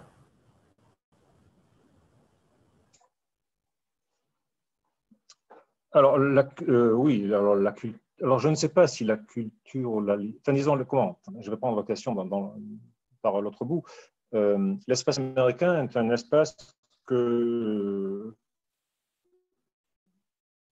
c'est absurde de dire que je connais, dans lequel je me suis rendu assez souvent, euh, notamment ces dernières années. Euh, il s'agit d'une part du premier voyage que j'ai fait dans ma vie, c'était aux États-Unis, et euh, il s'agit aussi donc de ces dernières années de j'ai pas mal voyagé, beaucoup voyagé aux États-Unis et au Canada depuis moins d'une dizaine d'années, disons.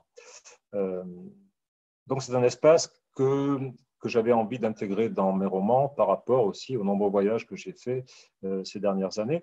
Quant à la culture américaine, bon, ben, on baigne tous quand même dedans, hein, on ne peut pas trop y échapper. Euh, je suis assez cinéphile, disons, et je suis un grand lecteur de littérature américaine et poésie américaine. J'en traduis d'ailleurs, je traduis j'ai une activité de traducteur également. Je traduis euh, Edgar Poe, Melville et puis des poètes contemporains américains. Donc, c'est une littérature que je fréquente euh, assidûment. Euh, d'ailleurs, l'un d'eux, qui s'appelle Robert Bly, qui est un poète très connu aux États-Unis. J'ai vu qu'aujourd'hui, le prix Nobel avait été attribué à une poétesse américaine qui est absolument inconnue en France, qui s'appelle Gluck, qui est un bon nom, parce que ça signifie la chance, pas en anglais, mais en allemand. Mais euh, et je m'étais dit, tiens, ça, pourrait, ça aurait pu être Robert Bly, qui est un poète qui est extrêmement connu, extrêmement euh, qui est consacré aux États-Unis, qui est un vieux monsieur maintenant, qui a 94 ans, je crois, et euh, qui est absolument inconnu en France. J'ai traduit donc quelques-uns de ses recueils de poèmes. Il y en a qui vont paraître l'année prochaine. bon, tout ça pour dire que la, littérature, la culture, le cinéma américain, mais l'espace mental américain globalement, l'espace mental l'espace américain que l'on parcourt mentalement par rapport à cette banque d'images qu'on a toujours présente en nous, c'est quelque chose qui m'est assez, comme à, peu près tout le monde, je crois, qui, euh, qui m'est assez familier. Vous savez, quand on va aux États-Unis, euh, j'ai souvent dit euh, cette chose-là, mais parce que je crois que c'est vrai, on y va pour vérifier, pour vérifier que ce qu'on a vu, c'est vraiment ça. Voilà on va à New York, on a tous vu New York sans aller à New York, euh, mais la première fois qu'on y va, on va vérifier qu'effectivement ça ressemble. C'est la même chose pour, euh, pour l'Ouest américain, on a tellement vu tellement de films, tellement le désert américain, tous les westerns. Enfin, ce sont, des, villes et des paysages qui nous sont assez familiers. Et, euh, et donc, cet espace-là était extrêmement présent en moi en écrivant ce livre, en effet. Bon, je ne saurais pas dire si cela m'a influencé au niveau de l'écriture, j'en suis pas certain parce que je ne vois pas d'écrivain américain, bien que j'en apprécie énormément et, j'en lise beaucoup, euh, dont je me sentirais proche. Enfin, on n'est pas toujours le meilleur juge hein, pour cela, mais je ne suis pas sûr que cela m'ait influencé. euh, ou du moins que je me sois placé dans la lignée d'un quelconque écrivain américain, même s'il y en a que je vénère par-dessus tout, comme Melville par exemple, et bien d'autres. Euh, mais, euh, mais, en tout cas, oui, l'espace américain, l'imaginaire américain était présent dans ce livre-là, oui, clairement. clairement. Eva? Bonsoir, Christian. Bonsoir. Euh, dans votre réponse à Martine, vous disiez que euh, vous étiez également euh, traducteur. Et effectivement, j'avais vu que vous étiez traducteur en anglais et en espagnol, en plus d'être écrivain. Et je me demandais comment vous organisiez en fait votre, votre temps et vos activités entre la traduction et l'écriture. Ah, bah, ça c'est. Alors en espagnol, oui, j'ai un peu traduit une nouvelle euh, qui était euh, pas traduite en français, donc je l'avais traduite il y a quelques années, mais je n'ai pas traduit autre chose pour l'instant, en tout cas, euh, en espagnol. En anglais, par contre, en effet, j'ai traduit plus de plus de plus d'auteurs et, plus de livres. Ben, le partage du temps, jusqu'à présent, ça s'est déroulé de manière assez, j'allais dire, mathématique. Enfin, du moins, tout s'est bien imbriqué. C'est-à-dire que j'étais en train de traduire. Euh, pendant ce temps, je n'écrivais pas de fiction. Et quand j'écrivais de la fiction, je suspendais euh, l'activité de traducteur. Voilà. Parce que les, les, projets euh, se, se, chevauchaient, disons, et jusqu'à présent ne se sont pas télescopés. Donc, je n'ai pas fait l'expérience encore. Comme le fait, par exemple, j'ai un ami qui est traducteur, qui est un, traducteur autrement prestigieux que moi, de l'américain, qui est Brice Mathieusan, qui par ailleurs est aussi euh, romancier, euh, lui, il lui arrive de traduire le matin et d'écrire l'après-midi, ou l'inverse. Bon, je ne sais pas, je n'ai pas été confronté à cela. Quand j'ai traduit, par exemple, l'intégrale des nouvelles d'Edgar Poe, euh, ça m'a pris du temps, mais pendant ce temps, je n'écrivais pas de fiction, ou alors peut-être un texte demandé par-ci, par mais pas de roman, du moins pas, je ne m'étais pas engagé dans une écriture romanesque de longue haleine. Euh, et lorsque j'écrivais le roman, je n'avais pas de contrat de traduction en cours, donc euh, je suspendais cette activité-là. Voilà, donc pour l'instant, ça s'est réparti de manière assez euh, successive, mais ça ne s'est pas encore télescopé dans le temps. Je ne sais pas encore comment je ferai quand j'aurai deux, deux projets, ce qui risque de se produire d'ailleurs. on verra bien. J'espère que l'un ne déteindra pas sur l'autre ou n'empêchera pas l'autre. Enfin, on verra bien. Je ne sais pas encore. Frédéric Ton micro Ton micro, Frédéric Ton micro ah Oui, tu refais la même erreur qu'hier.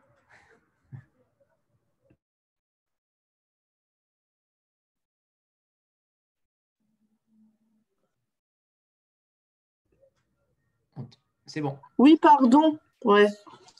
Bonjour.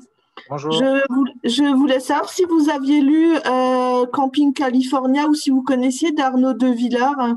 Ça m'a fait penser quand vous disiez qu'on va toujours en Amérique pour finalement vérifier ce que tout le monde a vu dans les films. Euh, lui, il fait un peu ça euh, dans Camping California où il retrace les, périples des touristes dans les grands, au Grand Canyon, par exemple. Oui, non, ben non, non, je ne connais pas. Non, Mais le Grand Canyon, c'est un bon exemple de cela, ou Monument de Vallée, par exemple, c'est des endroits qu'on connaît par mais quand on y est, on est quand même soufflé, ça n'empêche pas, même si on l'a vu 100 fois ou 1000 fois dans autant de films ou téléfilms. Euh, ah oui, il l'est. Oui, c'est un bon exemple. Il, a fait un autre livre, mais je ne sais plus le nom, c'est ce que je cherchais, sur euh, les réserves euh, avec les grands séquoias dans Californie, mais je ne sais plus le nom. Ah. Ou pareil, voilà. Là, je je n'ai pas très bien entendu là. Oui, je disais, il a fait un autre livre pareil sur euh, les réserves des grands séquoias en Californie. Voilà, aussi. D'accord. D'accord, merci. je connaissais pas. Oui. Christian, il y a une citation au début du livre de, de George Louis Borges. Est-ce que c'est quelqu'un qui compte pour vous ou au contraire, euh, la phrase était, était sublime et vous l'avez choisie ah, les deux. Les deux, mon capitaine. Euh, c'est quelqu'un qui, compte, euh, qui a compté énormément pour moi, bien sûr. Euh, disons que s'il y a des auteurs dont je peux dire qui m'ont influencé dans ma façon de concevoir la littérature et donc le monde aussi. il en fait partie, c'est clair. J'ai écrit un livre sur lui d'ailleurs, hein, qui lui était consacré, qui s'appelle Borges de loin, qui est sorti il y a quelques années, en 2012 je crois. et puis j'ai traduit donc une de ses nouvelles. Euh, j'ai écrit quelques textes le concernant. Bon, c'est quelqu'un qui m'a, c'est un auteur qui m'a accompagné autant dans ses nouvelles que dans ses essais, euh, que dans sa poésie peut-être un peu moins. Euh, mais en effet, ça, oui, oui, c'est que les vertiges métaphysiques à l'œuvre dans la plupart de ses nouvelles et sa manière de considérer euh, l'agencement des nouvelles les unes par rapport aux autres et des recueils les uns par rapport aux autres, c'est quelque chose qui m'a influencé, on peut le dire comme ça, dans ma façon de concevoir l'espace romanesque, même si lui n'était pas romancier. Je considérais que le roman était un genre bavard. Un petit peu comme Roberto euh, Bolano. donc c'est quelqu'un.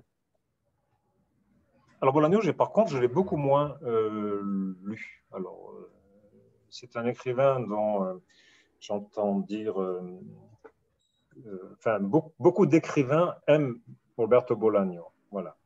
Euh, mais moi, je ne suis jamais parvenu à entrer vraiment dedans et je le connais assez peu, je dois dire. Donc, ce n'était pas quelqu'un qui m'aura, qui m'a, qui m'a pour l'instant, parce que je n'ai pas essayé encore de lire son œuvre majeure, qui est de 1666, que j'ai chez moi, mais que je n'ai toujours pas lu. ça viendra, mais c'est très bien d'avoir des, d'avoir des, des auteurs ou des livres de certains auteurs à découvrir. Voilà, il en fait partie. Stéphanie? Oui, bonsoir Christian. Alors, euh, ça, me fascine toujours les écrivains français qui euh, choisissent euh, l'Amérique comme cadre et apparemment, ce n'est pas la première fois que vous, que vous le faites. Et je me demandais si... et donc, vous avez choisi, pour, pour parler de l'Amérique, vous avez choisi de parodier apparemment euh, le, genre du western et vous en avez repris les codes déjà dans le, titre. Et euh, si vous deviez parler de, la France, euh, comment vous y prendriez? Est-ce que vous, quel genre vous choisiriez? Et voilà, de, quelle façon vous aborderiez des, sujets beaucoup plus proches de chez nous géographiquement euh, bah, dans ce roman-là, il y a une partie qui se déroule en France quand même. Alors, ça peut être une, réponse euh, à votre question, mais c'est la France vue par un, étranger, donc vue par un, Chinois. C'est Paris et Marseille, euh, vue par quelqu'un qui n'était jamais venu en France et qui découvre ce pays qui, pour lui, est, euh, bah, loin du sien, est assez éloigné de, de, son expérience habituelle il est vrai que, alors, pour le, pour le coup, là, euh, le bon, la brute et le renard, la, partie, la partie la plus importante, disons celle qui se déroule en, effet aux États-Unis, ce n'est pas tellement les codes du western en vérité, même si le titre euh, il fait penser, euh, bien entendu. mais c'est parce que les, les, westerns de Sergio Leone sont toujours. L'image qu'on y associe, c'est une image de désert. Hein. Donc là, comme je mets trois personnages et que l'un d'entre eux, Solo, surnommé Zorro, donc euh, le renard en espagnol, euh, est un personnage, euh, porte le renard dans son nom, il me semblait que ce titre-là était un, clin d'œil à l'espace désertique que l'on trouve dans les, dans les westerns de Sergio Leone et d'autres. mais au demeurant, ce, ce, ne sont pas vraiment les codes du western, c'est plutôt les codes du polar, si on peut dire, puisqu'il s'agit d'une enquête, d'un détective privé qui parle peu euh, comme tous les détectives privés qui sont souvent un peu intériorisés.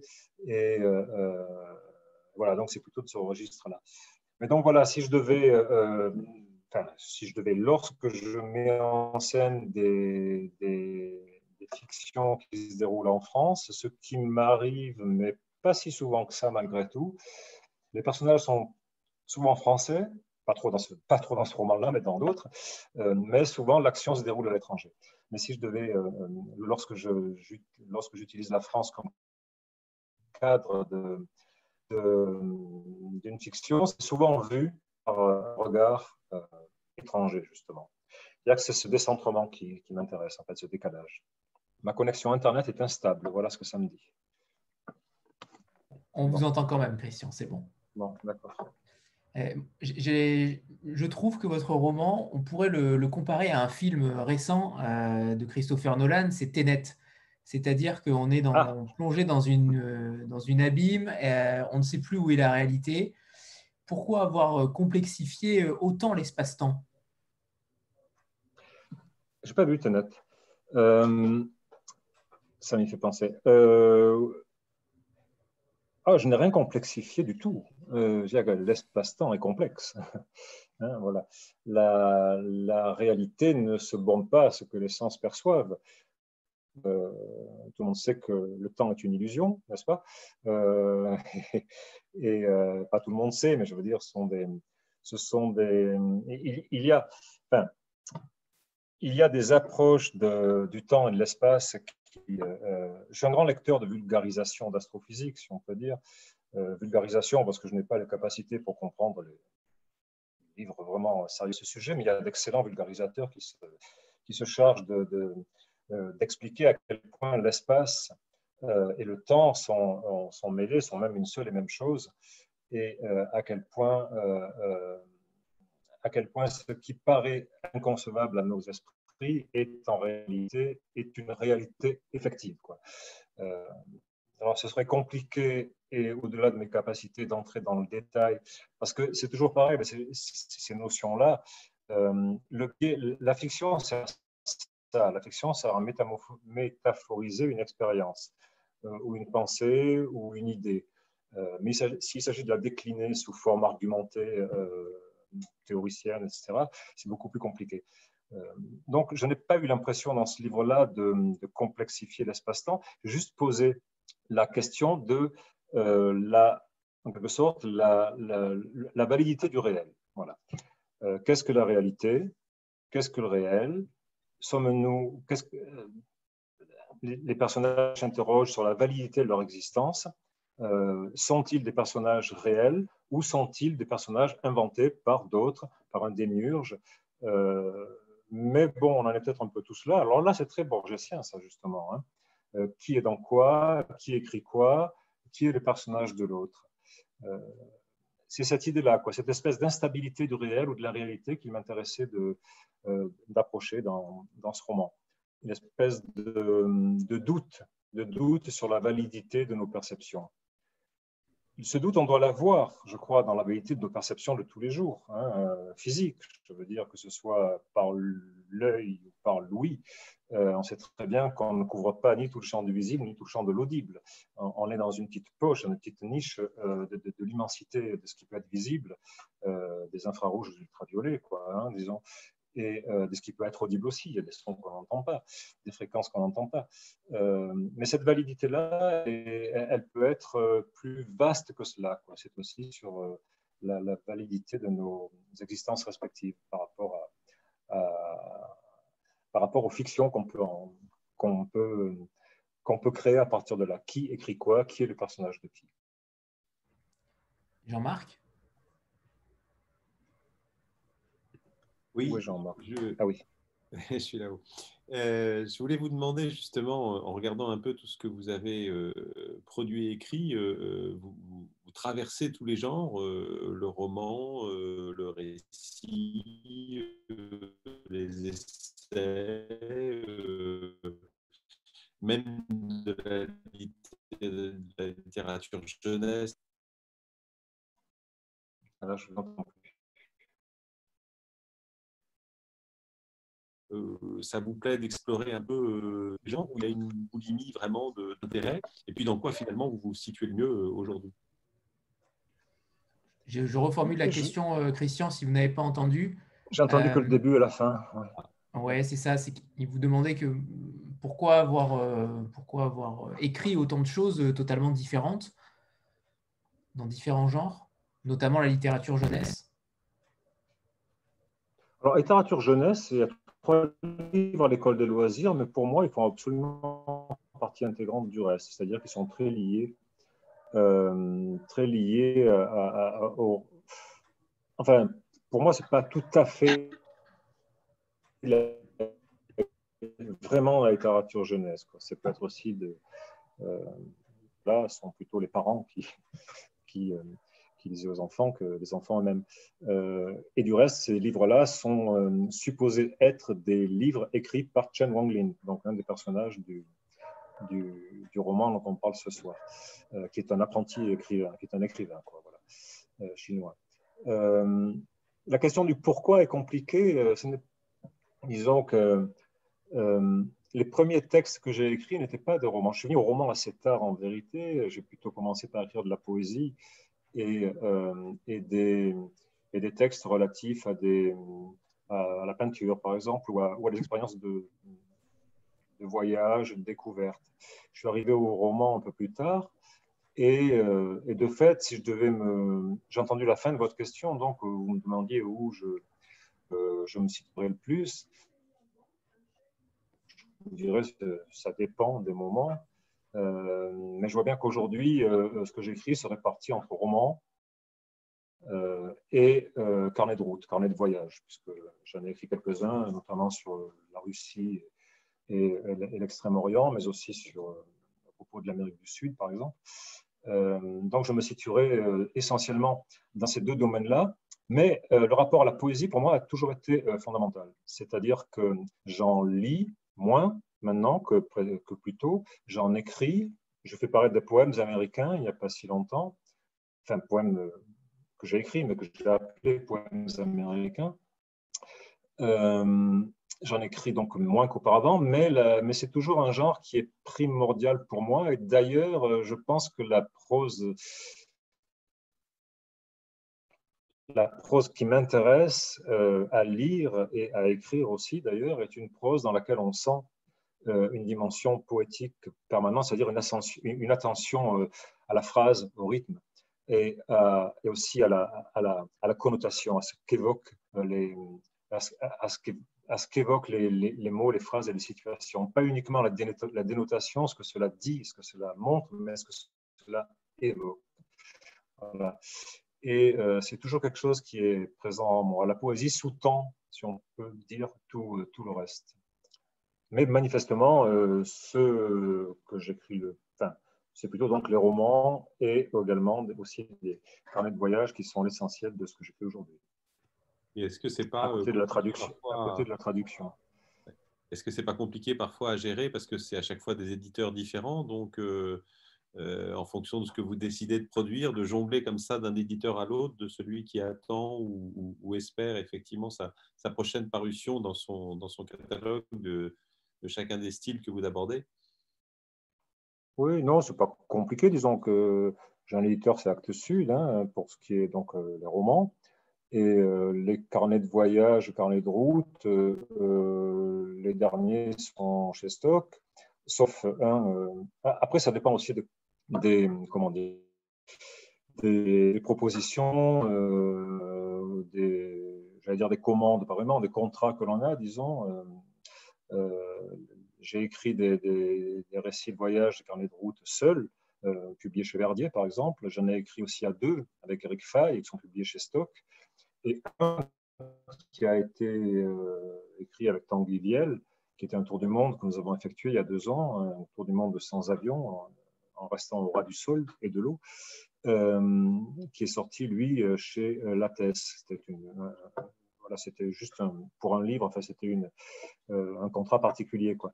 Euh, donc, non, ce n'est pas, pas compliqué à, mettre en, œuvre, en vérité. Hein. Vous avez un projet, vous le soumettez à un éditeur ou un éditeur vous le demande et, voilà, vous le menez à bien. Et parallèlement, l'écriture de romans, bon, chez, chez mon éditeur Actes Sud, non, tout cela, c'est comme tout à l'heure l'équilibre entre euh, écriture et traduction.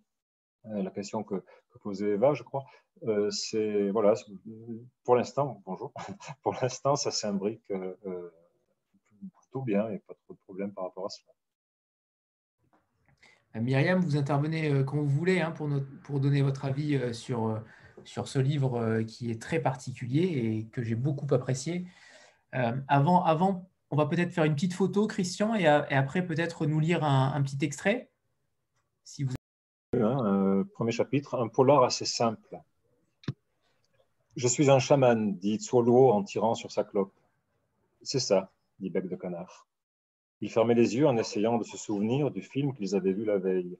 Un polar assez simple pourtant, mais auquel ils n'avaient rien compris, vu qu'il était en anglais et qu'il n'y avait aucun sous-titre disponible en chinois, russe, mongol ni bouriate, les quatre seules langues qu'ils parlaient.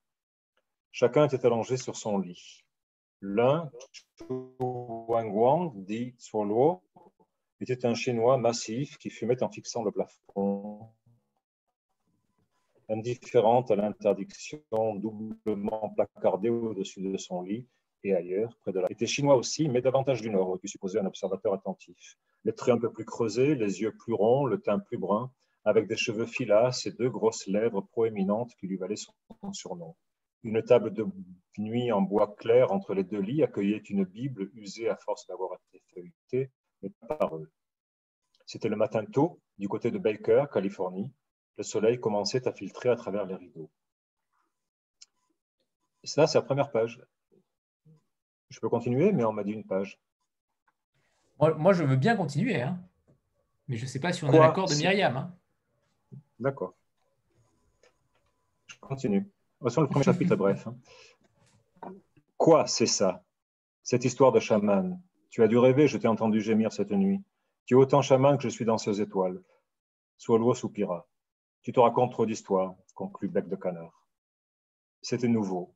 Depuis quelque temps, Bec de Canard se dit qu'il devait s'affirmer davantage. Il avait lu ça dans des magazines. Pendant de trop nombreuses années, se disait-il, il s'était conduit devant Swallow comme une adolescente fascinée par un chanteur de pop aux cheveux en pétard, ou comme une femme plus âgée, muette de saisissement face à Georges Clooney et son sourire nonchalant.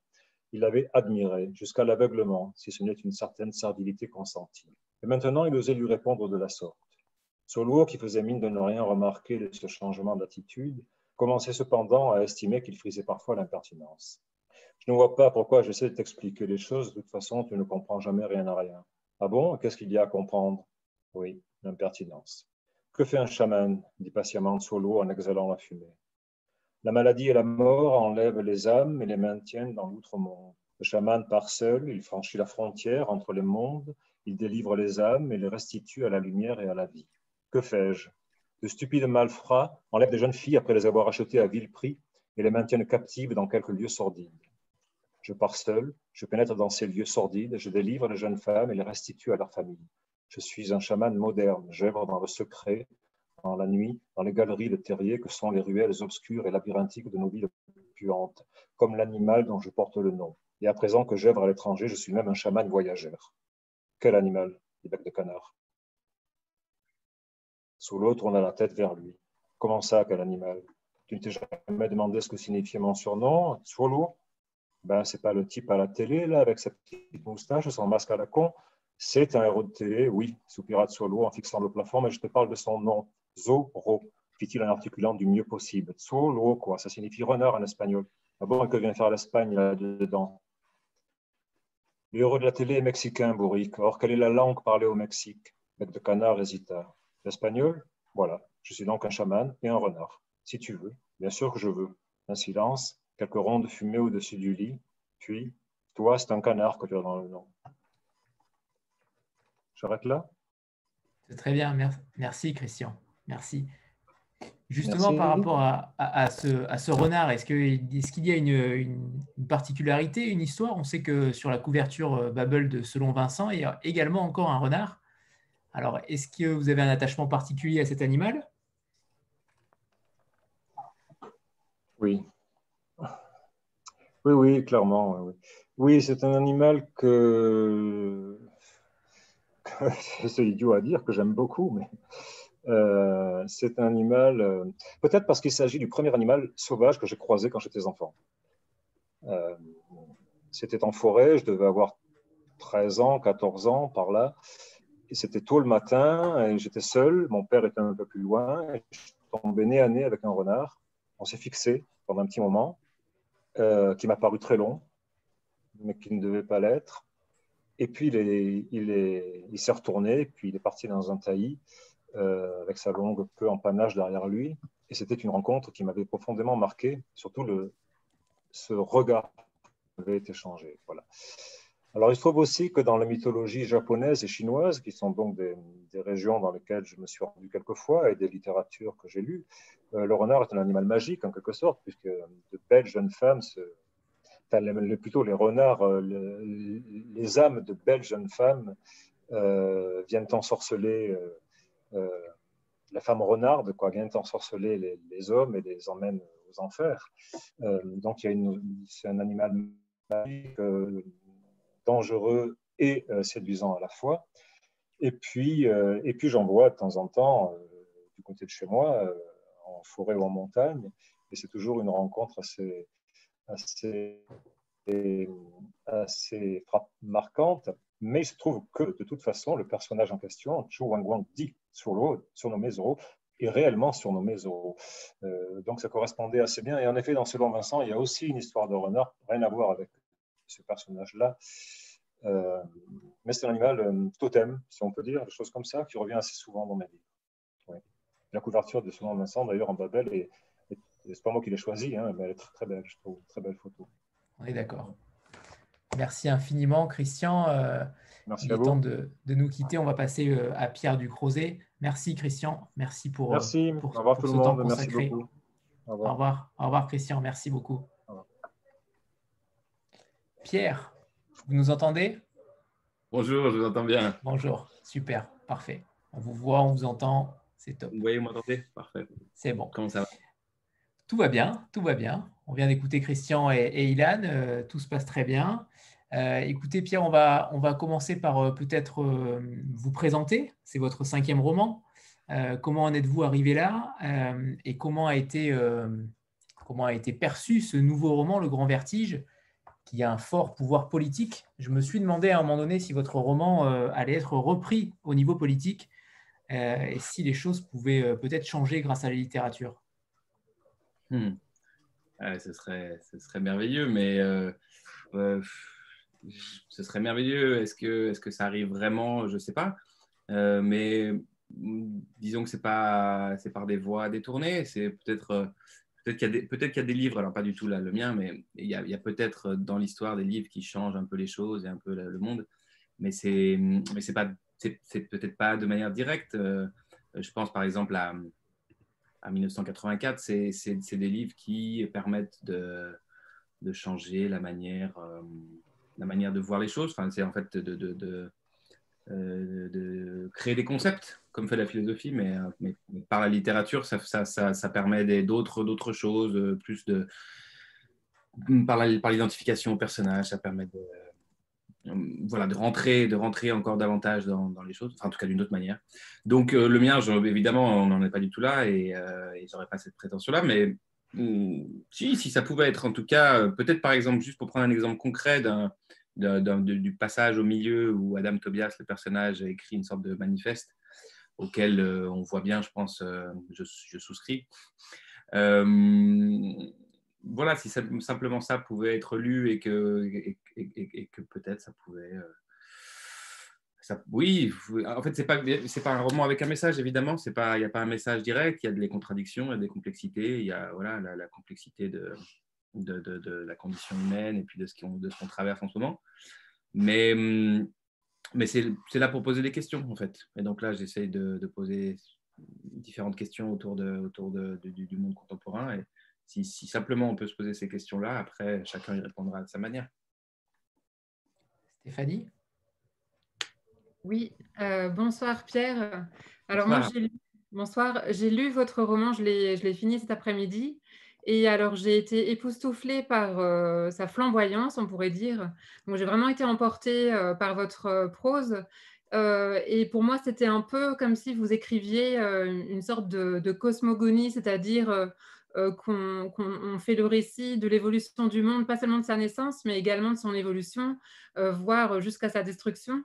Et donc ça, j'ai trouvé que c'était vraiment très intéressant. Ça mêlait des conjectures euh, scientifique et puis donc euh, une forme de lyrisme pour décrire la planète qui était vraiment, euh, enfin moi qui m'a emporté vraiment, j'ai trouvé ça très poétique. Mais je me suis quand même interrogée sur ce lyrisme, enfin je ne sais pas si c'est le bon mot, mais je me suis demandé si c'était pour traduire vos émerveillements face à la planète ou pour atténuer le, bah, disons, le, côté désastreux de l'image, enfin, de, de, la, planète, de ce qu'on en a fait. Et si vous n'aviez pas eu peur, en fait, qu'on vous reproche une esthétisation de la, du dérèglement climatique et, de, et de cette planète qui est en train de mourir? Non, non, euh, j'ai plutôt, à vrai dire, plutôt peur de l'inverse, c'est-à-dire de.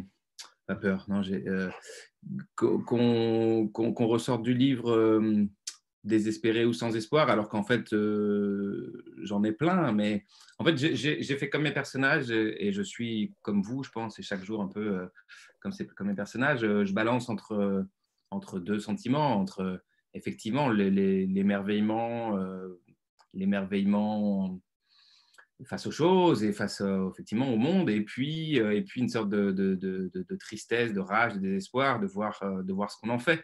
Donc je voulais vraiment, enfin je voulais, ça s'est fait comme ça, mais je voulais que ça balance entre les deux. En tout cas, les personnages sont à la fois, à la fois, voilà, ils, tentent des choses, ils essayent. Hein. Le début du livre, c'est vraiment ça, c'est dire, ok, au lieu de, de, commencer, comme souvent on fait des livres sur le sujet, par la catastrophe.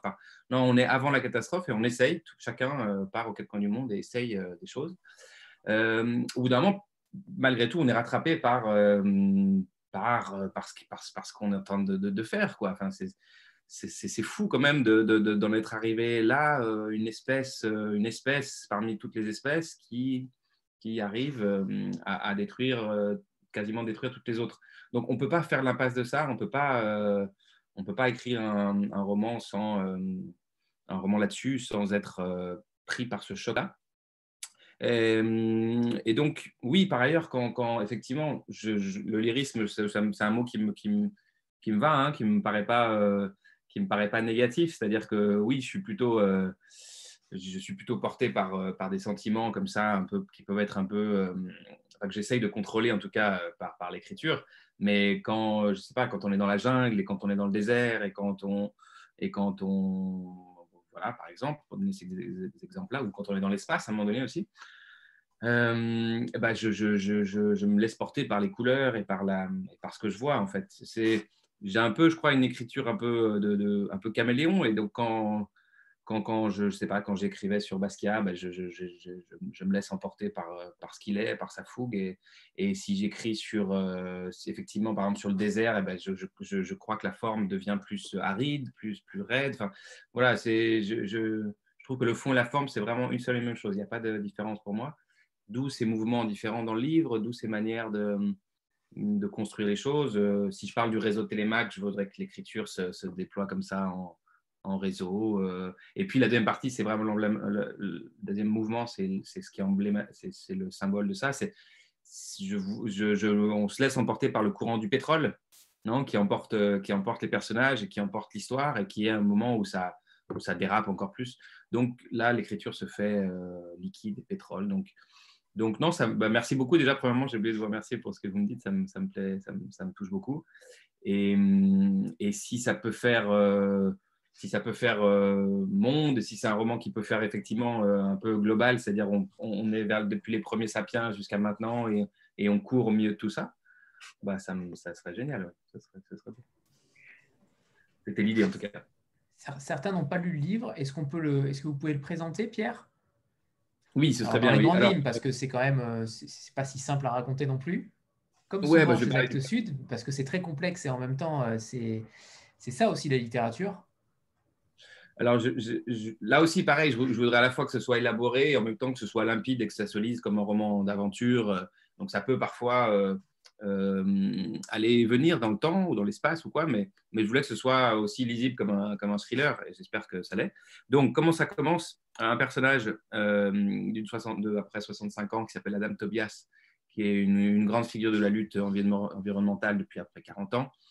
Euh, il est dans sa retraite à Brighton et, euh, quelqu'un vient l'en sortir, euh, un député européen, pour lui proposer de prendre la tête d'une commission qui s'appelle la Commission sur, internationale sur le changement climatique, qui, est une, sorte de dernière ou nouvelle tentative d'aborder le, défi climatique d'une autre manière. il accepte à une condition, Madame Tobias, qui est de, pouvoir créer une sorte de petite cellule spéciale qui serait une cellule un peu secrète avec, euh, qui s'appellerait le réseau Télémac.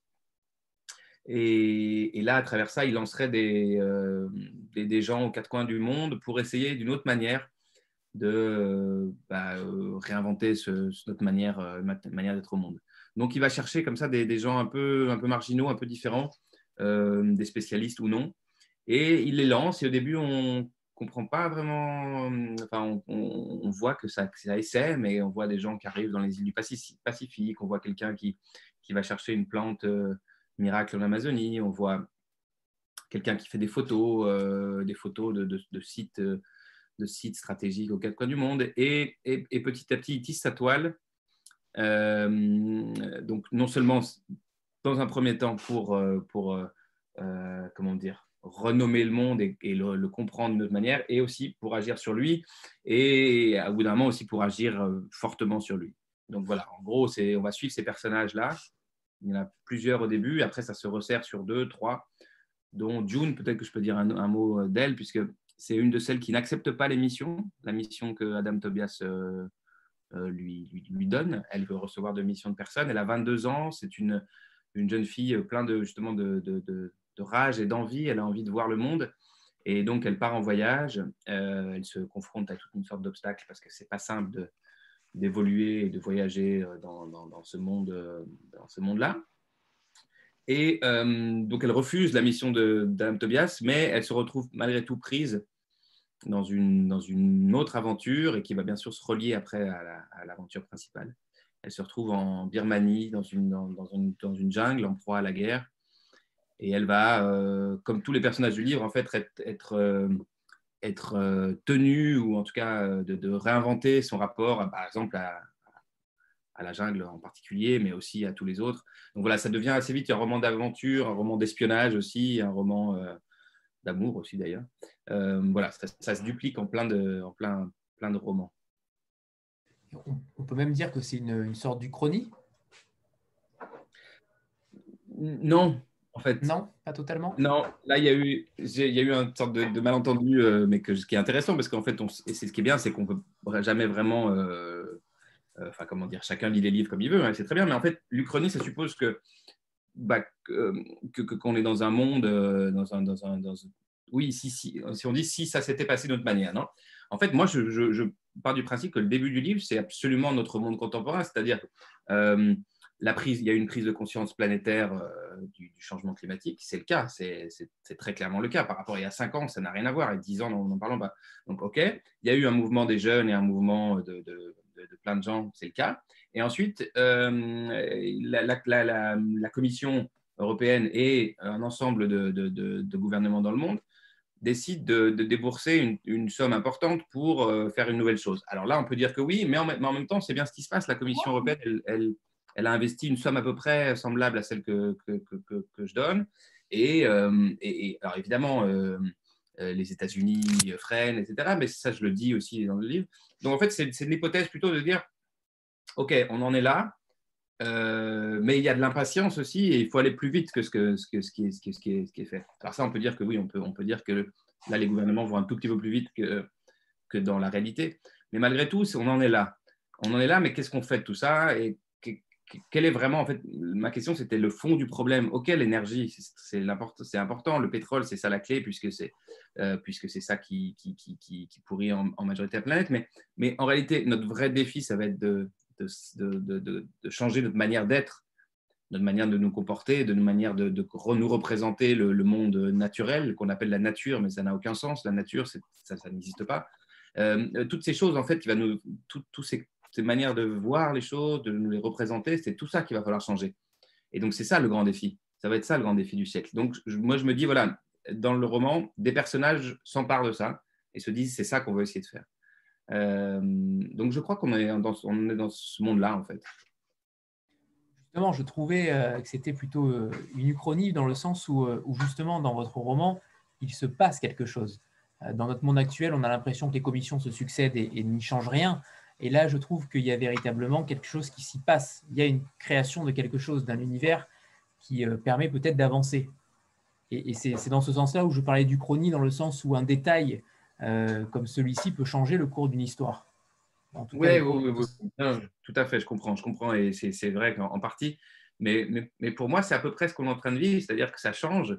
Euh, on, est, on est en train de voir quelque chose, quand même, un, grand, un, virage important. Il y a une convergence des luttes, il y a, il y a des envies. Alors, ce qui est juste, et, mais ce qu'on voit aussi dans le livre à plusieurs reprises, c'est qu'il y a un énorme problème politique de représentation, de représentativité euh, politique. C'est-à-dire, il y a une prise de conscience planétaire. Ce qu'on a vu par exemple avec le mouvement des jeunes en 2019, c'est saisissant. C'est des millions de personnes quand même dans la rue.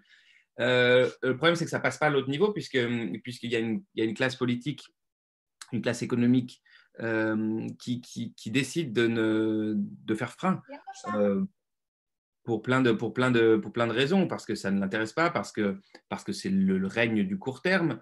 on le voit bien avec la crise sanitaire. C'est ça qui, va nous, qui, va nous, qui, va, qui va rassembler toutes nos énergies jusqu'au moment où ça va disparaître, puisqu'à un moment donné, on va, ça va de toute façon quand même avancer. Et là, on va se retrouver face au grand défi énorme qui est derrière, démunis, autant démunis qu'avant. Donc ça, oui, et, et c'est ça, le, et on le voit dans le livre à plusieurs reprises, ça, c'est ça, ça, c'est ça le vrai problème en fait. Donc, d'où les, les, belles choses qui se préparent, qui se présentent au niveau de nouvelles façons de faire démocratie, par exemple, euh, par exemple, je pense à la Convention citoyenne de l'année dernière, c'est des expériences comme ça qui sont, intéressantes. Et je fais l'hypothèse de, nouvelles manières aussi, voilà, comme cette commission, qui n'est pas une énième, comme vous dites, une énième commission euh, pour, pour réfléchir, pour, prendre des décisions qui ensuite ne sont pas respectées. C'est de dire euh, comment, parce que moi c'est de la littérature, après évidemment ça, réfléchit dans le livre et ça, pense, mais, mais ce n'est pas un essai. C'est de dire comment dans l'espace du roman, il y a des personnages qui tentent des choses et peut-être que ça peut, moi en tout cas comme auteur, m'apporter euh, des, hypothèses, des tentatives. Moi je le vois comme ça, le roman, c'est des, les, personnages sont des hypothèses, sont des, euh, sont des flèches qu'on lance et on voit où ça va. Et donc là, c'est pour ça que ça m'intéressait aussi doublement de, faire un roman là-dessus. Ce sujet étant euh, ce qui m'intéresse et ce qui me passionne depuis des années. Mais là, je me disais, voilà, si je les lance euh, comme ça, aux quatre coins du monde, euh, dans, différents domaines, avec quoi ils vont revenir? Alors, avec, des déceptions, puisque ça, c'est évident, mais aussi avec des, euh, espoirs et des tentatives. Et, et, moi, c'était mon idée, de nouvelles manières d'habiter ce monde, en fait. C'est très réussi, c'est très réussi. Et par rapport à ça, vous disiez justement que c'est votre sujet, entre guillemets, de prédilection. Euh, je, ne suis pas sûr que vous ayez fait un livre avant sur ce sujet-là, il ne me semble pas. Euh, pourquoi avoir attendu autant de temps? Est-ce qu'il fallait que ça mûrisse? Est-ce qu'il fallait qu'il y ait une révolte particulière? En fait, j'ai réfléchi parce que je me dis le prochain roman que je veux faire, ce sera, on pourra dire aussi que je pourrais dire aussi que c'est mon, mon, mon, sujet de prédilection, mais euh, parce que j'en ai plusieurs forcément, mais en tout cas en comment dire dans le monde contemporain, qui, moi, qui ça me passionne, la, je sais pas, l'actualité politique, sociale, économique, tout ça m'intéresse depuis longtemps. Depuis, je sais pas, 4, 5, ans. Et là, à, ce compte-là, je suis un peu euh, euh, peut-être emblématique aussi du niveau collectif. C'est ce, qui, ce qui nous rassemble, c'est ce qui m'intéresse. C'est finalement, c'est le, nœud du, le nœud du monde contemporain. Et c'est le nœud des luttes aussi.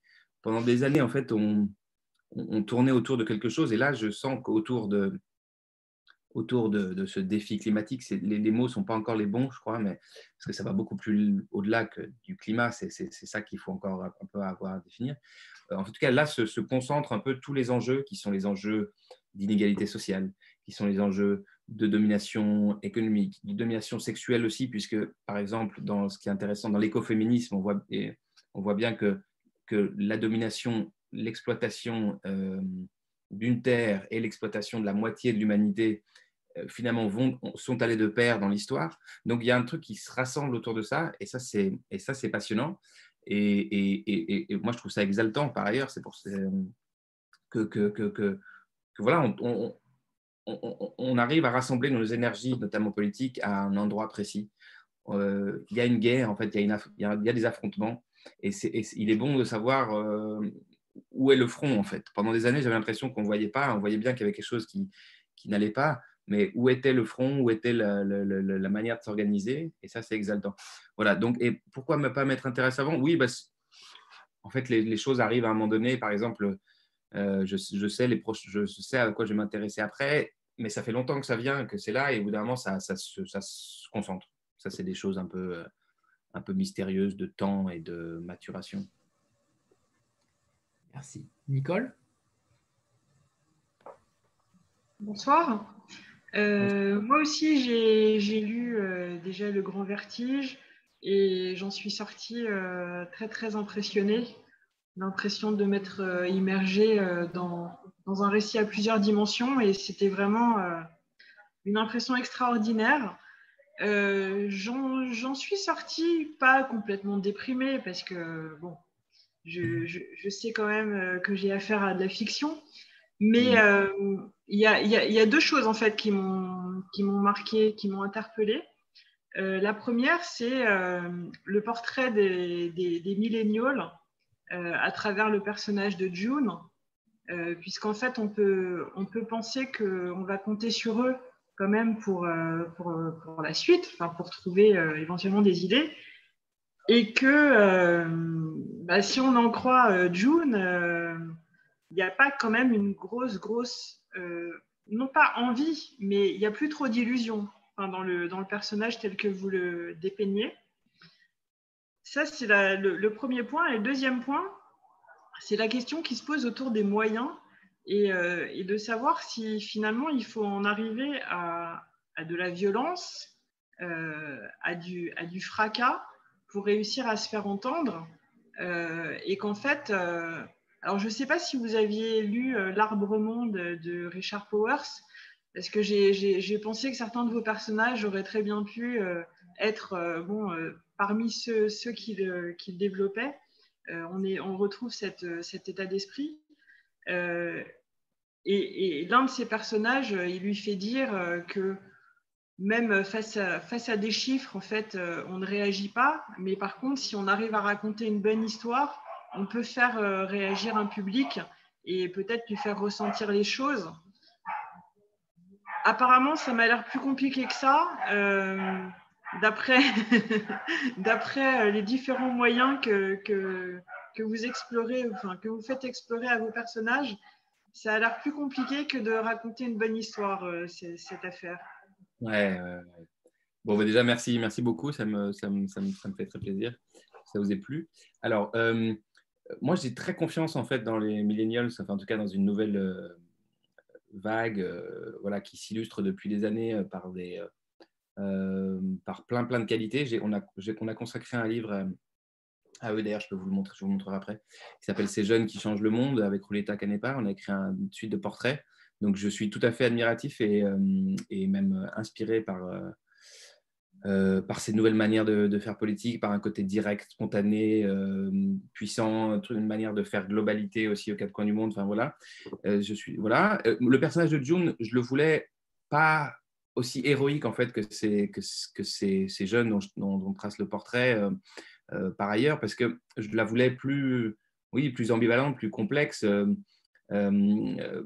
c'est ça qui m'intéresse aussi dans la, dans la, dans la littérature, c'est que ce soit voilà, que ce soit contrasté. Donc effectivement, elle est à la fois, euh, alors elle a beaucoup de rage au début, euh, d'élan, elle a, elle a de l'envie, en même temps, elle ne veut pas être prise dans un, dans un engrenage politique aussi. Voilà, elle lutte avec tout ça. Et effectivement, elle passe par euh, pas mal de désillusions dans, le livre. C'est un peu le parcours d'un roman d'apprentissage, mais c'est aussi le parcours hyper violent de, gens qui ont comme elle 22, 23 ans et qui et qui tout à coup euh, se rendent compte du monde qu'on leur, euh, qu'on leur a joyeusement légué et, qui peuvent ne, que n'en ressentir de, ressentir de, la rage. Quoi. Euh, donc, donc oui, les, illusions, elles, sont, elle, enfin, grandit dans, un, dans une sorte de, moment qui devrait être un moment d'innocence, et c'est le temps de, la, de, l'absence d'innocence totale. Donc, donc ça, voilà, je voulais le, le travailler. Quoi. Ensuite, euh, la fin, la toute fin, et même un peu avant, on voit qu'elle a, elle a envie, elle a envie de retourner vers le monde et euh, d'une autre manière, et, elle a aussi envie de qu'on lui foute la paix aussi avec ce, truc de devoir sauver le monde. Enfin, moi, je trouve ça un truc, une sorte de changement de paradigme incroyable. Dire, ok, nous, on s'est bien marré, euh, tout ça. Bon, vous, vous avez 20 ans, maintenant, il est temps de se, allez, hop, vous allez sauver le monde vu qu'on nous l'a pas fait. Eh ben, ça la saoule, quoi. Et elle a raison. Euh, et en même temps, bien sûr, il va falloir le faire. Et ils vont le faire quand même. j'en suis convaincu.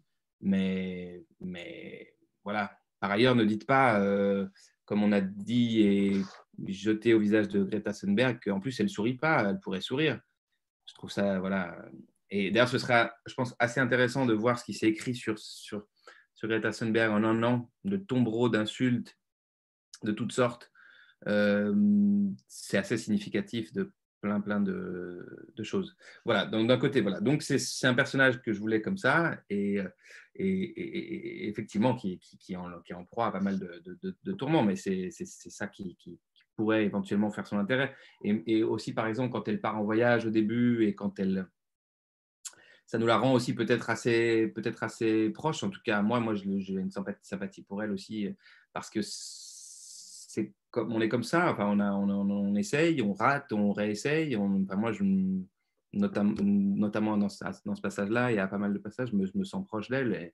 Et, je ne suis pas exemplaire, je ne suis pas héroïque. Euh, je voudrais bien l'être. Et elle essaye de l'être. Et elle l'est d'ailleurs quand même par ailleurs euh, dans la jungle, parce qu'il faut quand même s'en sortir à cet âge-là euh, et faire ce qu'elle fait. Mais hum, voilà, on est, on est j'aime les personnages de romans qui sont, qui sont ballants aussi, qui ne sont pas complètement des, super-héros. Voilà. Et deuxièmement, deuxièmement, deuxièmement, ah oui, la question de oui, la question de, des moyens et la question de la, éventuellement de la violence. Euh, bah, moi, je voulais que, que que ce soit un, passage important du livre et au moins une question. Les réponses, après, chacun y répond, mais c'est une question qui va se poser. Et je trouve ça très impressionnant que personne ne la pose. C'est-à-dire qu'en gros, les spécialistes, euh, tous les spécialistes le disent, il reste 10 ans pour agir. Plutôt 5 ans en fait. Euh, mais agir, quand je dis agir, c'est agir vite et fort. sinon, ça va être une sorte d'engrenage incontrôlable. Enfin, ça l'est déjà, mais ça, ça voilà, c'est-à-dire des millions de, de, de, morts, de déplacés, etc., de guerres à différents niveaux et de choses irréparables. Donc, très bien, tout le monde le sait ça. OK. Euh, les choses avancent beaucoup trop lentement. Tout le monde le sait aussi.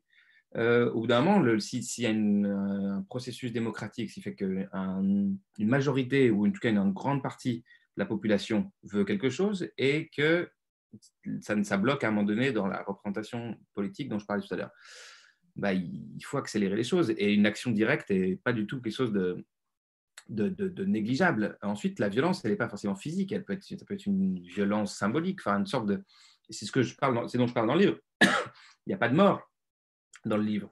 Euh, il y a juste à un moment donné par exemple, des sabotages de lieux euh, ou, disons des, actions directes sur des lieux. Euh, ce qu'a proposé par exemple Extinction Rebellion, le groupe qui est né il y a deux ans au Royaume-Uni et qui a essayé aux quatre coins de la planète, c'est de dire de manière encore moins violente que ça, c'est de faire des actions directes, de, par exemple d'occupation de lieux, des, occupations de, de, places, d'aéroports, de, différents endroits, et ça fonctionne. je ne vois pas pourquoi, en fait, c'est une question qui a toujours été au cœur de l'histoire politique euh, de la violence. La violence politique, c'est une question essentielle. Et maintenant, elle est totalement euh, vidée de, toute euh, légitimité. Euh, parce, que, parce que les guerres, d'accord, parce que le terrorisme, ok, super, évidemment. Mais ce n'est pas une question qu'on peut comme ça évacuer en une seconde. Et, la violence, elle est à plein de niveaux. On ne parle pas d'attentats, forcément, mais on parle de, bah, pas seulement aller voter tous les cinq ans, en fait. On voit que ça ne mène à rien. Donc, je crois qu'il va falloir réinventer, en tout cas, investir ce, ce, territoire-là, parce qu'il faut que les choses s'accélèrent. Et, rien n'est à, malheureusement, rien n'est à, évacuer. Voilà, donc euh, c'est une question que, qui se pose dans le livre. Après, voilà, on peut, on peut y répondre de plusieurs manières, mais je, mais je crois qu'il va falloir y penser sérieusement. Pierre, je suis très impressionné par votre discours et, je me pose une question. D'où venez-vous? Quelle a été votre formation? Euh, Pourquoi en êtes venu euh, à l'écriture? Est-ce que, est que vous voyagez énormément? Qu'est-ce qui vous forge? Qu'est-ce qui fait de vous celui que vous êtes? Alors, euh, bah, euh, c'est difficile, difficile de répondre à ça. D'où je viens? Bah, euh, Je viens voilà, je sais pas, de Lyon, d'une classe moyenne, d'études. d'études sans d'intérêt, finalement. Bah, j'ai fait Sciences Po Lyon et puis des études de lettres. Mais ensuite, c'est surtout ce qui a, là où j'ai comme. C'est le voyage, effectivement, qui m'a beaucoup marqué. On est parti, effectivement, avec un pote quand on avait 20 ans faire le tour du monde. Et c'est là que, voilà, que j'ai eu la toute petite sensation de, me dis que je pourrais peut-être écrire à un moment donné. Et, et ensuite, et ensuite, voilà, j'ai assez vite, j'ai voulu faire ça. Et, et, bon, c'est ce, que, ce que je fais finalement. Mais d'où on vient, je ne sais pas. D'où, je ne sais pas exactement. c'est difficile à répondre. C'est, difficile, c'est difficile, je l'accorde, je vous l'accorde. Stéphanie? Oui, alors moi je me demande comment on écrit ce genre de roman qui demande de, cartographier en fait le monde euh, c'est-à-dire, euh, est-ce que euh, vous avez beaucoup voyagé et vous travaillez à partir de vos souvenirs? Est-ce que, enfin, je vous imagine avec, avec des, cartes devant vous et probablement encore bien d'autres outils, mais est-ce que vous travaillez à partir de documentaires, de, cartes, de souvenirs? Parce que c'est quand même très impressionnant. Vous faites, enfin, je pense que tous les coins de la planète y passent à un moment donné. Euh, dans vos pages et, euh, c'est très beau. Ça donne vraiment une vision de la planète euh, qui est, vraiment très, très belle malgré les outrages qu'on lui fait subir. Et donc, comment vous, comment vous avez travaillé pour, pour donner cette image? Ouais, à chaque fois, chaque roman, c'est un peu différent, mais en tout cas, c'est vrai qu'il faut essayer de, de, de, s'imprégner de maximum de trucs. Et là, dans, dans, dans ce roman-là, effectivement, c'est, disons, depuis le premier voyage euh, en, 2000, euh, en 2002 euh, jusqu'à maintenant. Voilà, ça fait 18 ans de, de voyage. Donc, je ne connais pas tous les lieux dont je parle, hein, évidemment, mais, mais, quand même la plupart, ouais. Donc, donc, donc voilà, effectivement j'ai repris des carnets, j'ai repris mes, souvenirs. on est reparti, on est reparti en voyage pendant toute l'année dernière, surtout en Asie, donc dans des lieux qui sont que je connaissais déjà pour la plupart, mais qui sont, euh, qui sont euh, pour, pour, repeindre des choses. Ça m'a permis, ce n'était pas, pas le but du voyage, mais ça m'a permis de, de retravailler euh, certains aspects du livre et certains, certains tableaux. ensuite, l'idée, c'est que je, ouais, c'est de lire un maximum de choses, c'est de, penser un maximum de choses, c'est de, de, se laisser, de se laisser infuser, de laisser, voilà, de, regarder effectivement des documentaires, des films. Là, là, le grand travail dans mon roman précédent, c'était euh, donc sur euh, qui s'appelait l'invention des corps et qui parlait plutôt euh, d'un autre aspect du monde contemporain qui était Internet, qui était le transhumanisme, qui était l'aspect des, corps. J'avais dû faire beaucoup de, encore plus de recherches que là. Là, c'est un sujet que je connais un peu mieux, que voilà, j'ai pas eu besoin de, mais j'ai eu besoin, si par contre, de, de, réfléchir à ça, quoi, et donc d'armer un peu un, un, discours, enfin en tout cas une vision qui ensuite s'exprime dans plusieurs personnages qui sont qui sont pas, hein, n'y a pas, il a pas de, il a pas de propagande, il n'y a pas de message, il y a pas, y a juste de la, c'est des personnages qui, qui, réfléchissent, en tout cas qui, qui, qui, qui essayent quoi, de réfléchir. Et, et donc voilà, d'armer un peu un discours par rapport à, enfin en tout cas une, pensée par rapport à ça, puisque c'est pas si simple. On, est on, voit bien ce qui, on voit bien ce qui se passe, mais, mais, mais, mais, d'où ça vient, comment, comment vraiment ça s'articule, euh, et donc, ce petit passage dont je parlais tout à l'heure de, de Tobias, qui sont, je sais pas, cinq pages peut-être de réflexion, c'est ça qui m'a demandé le plus de travail, c'est de, dire qu'est-ce que, vraiment je pense de tout ça.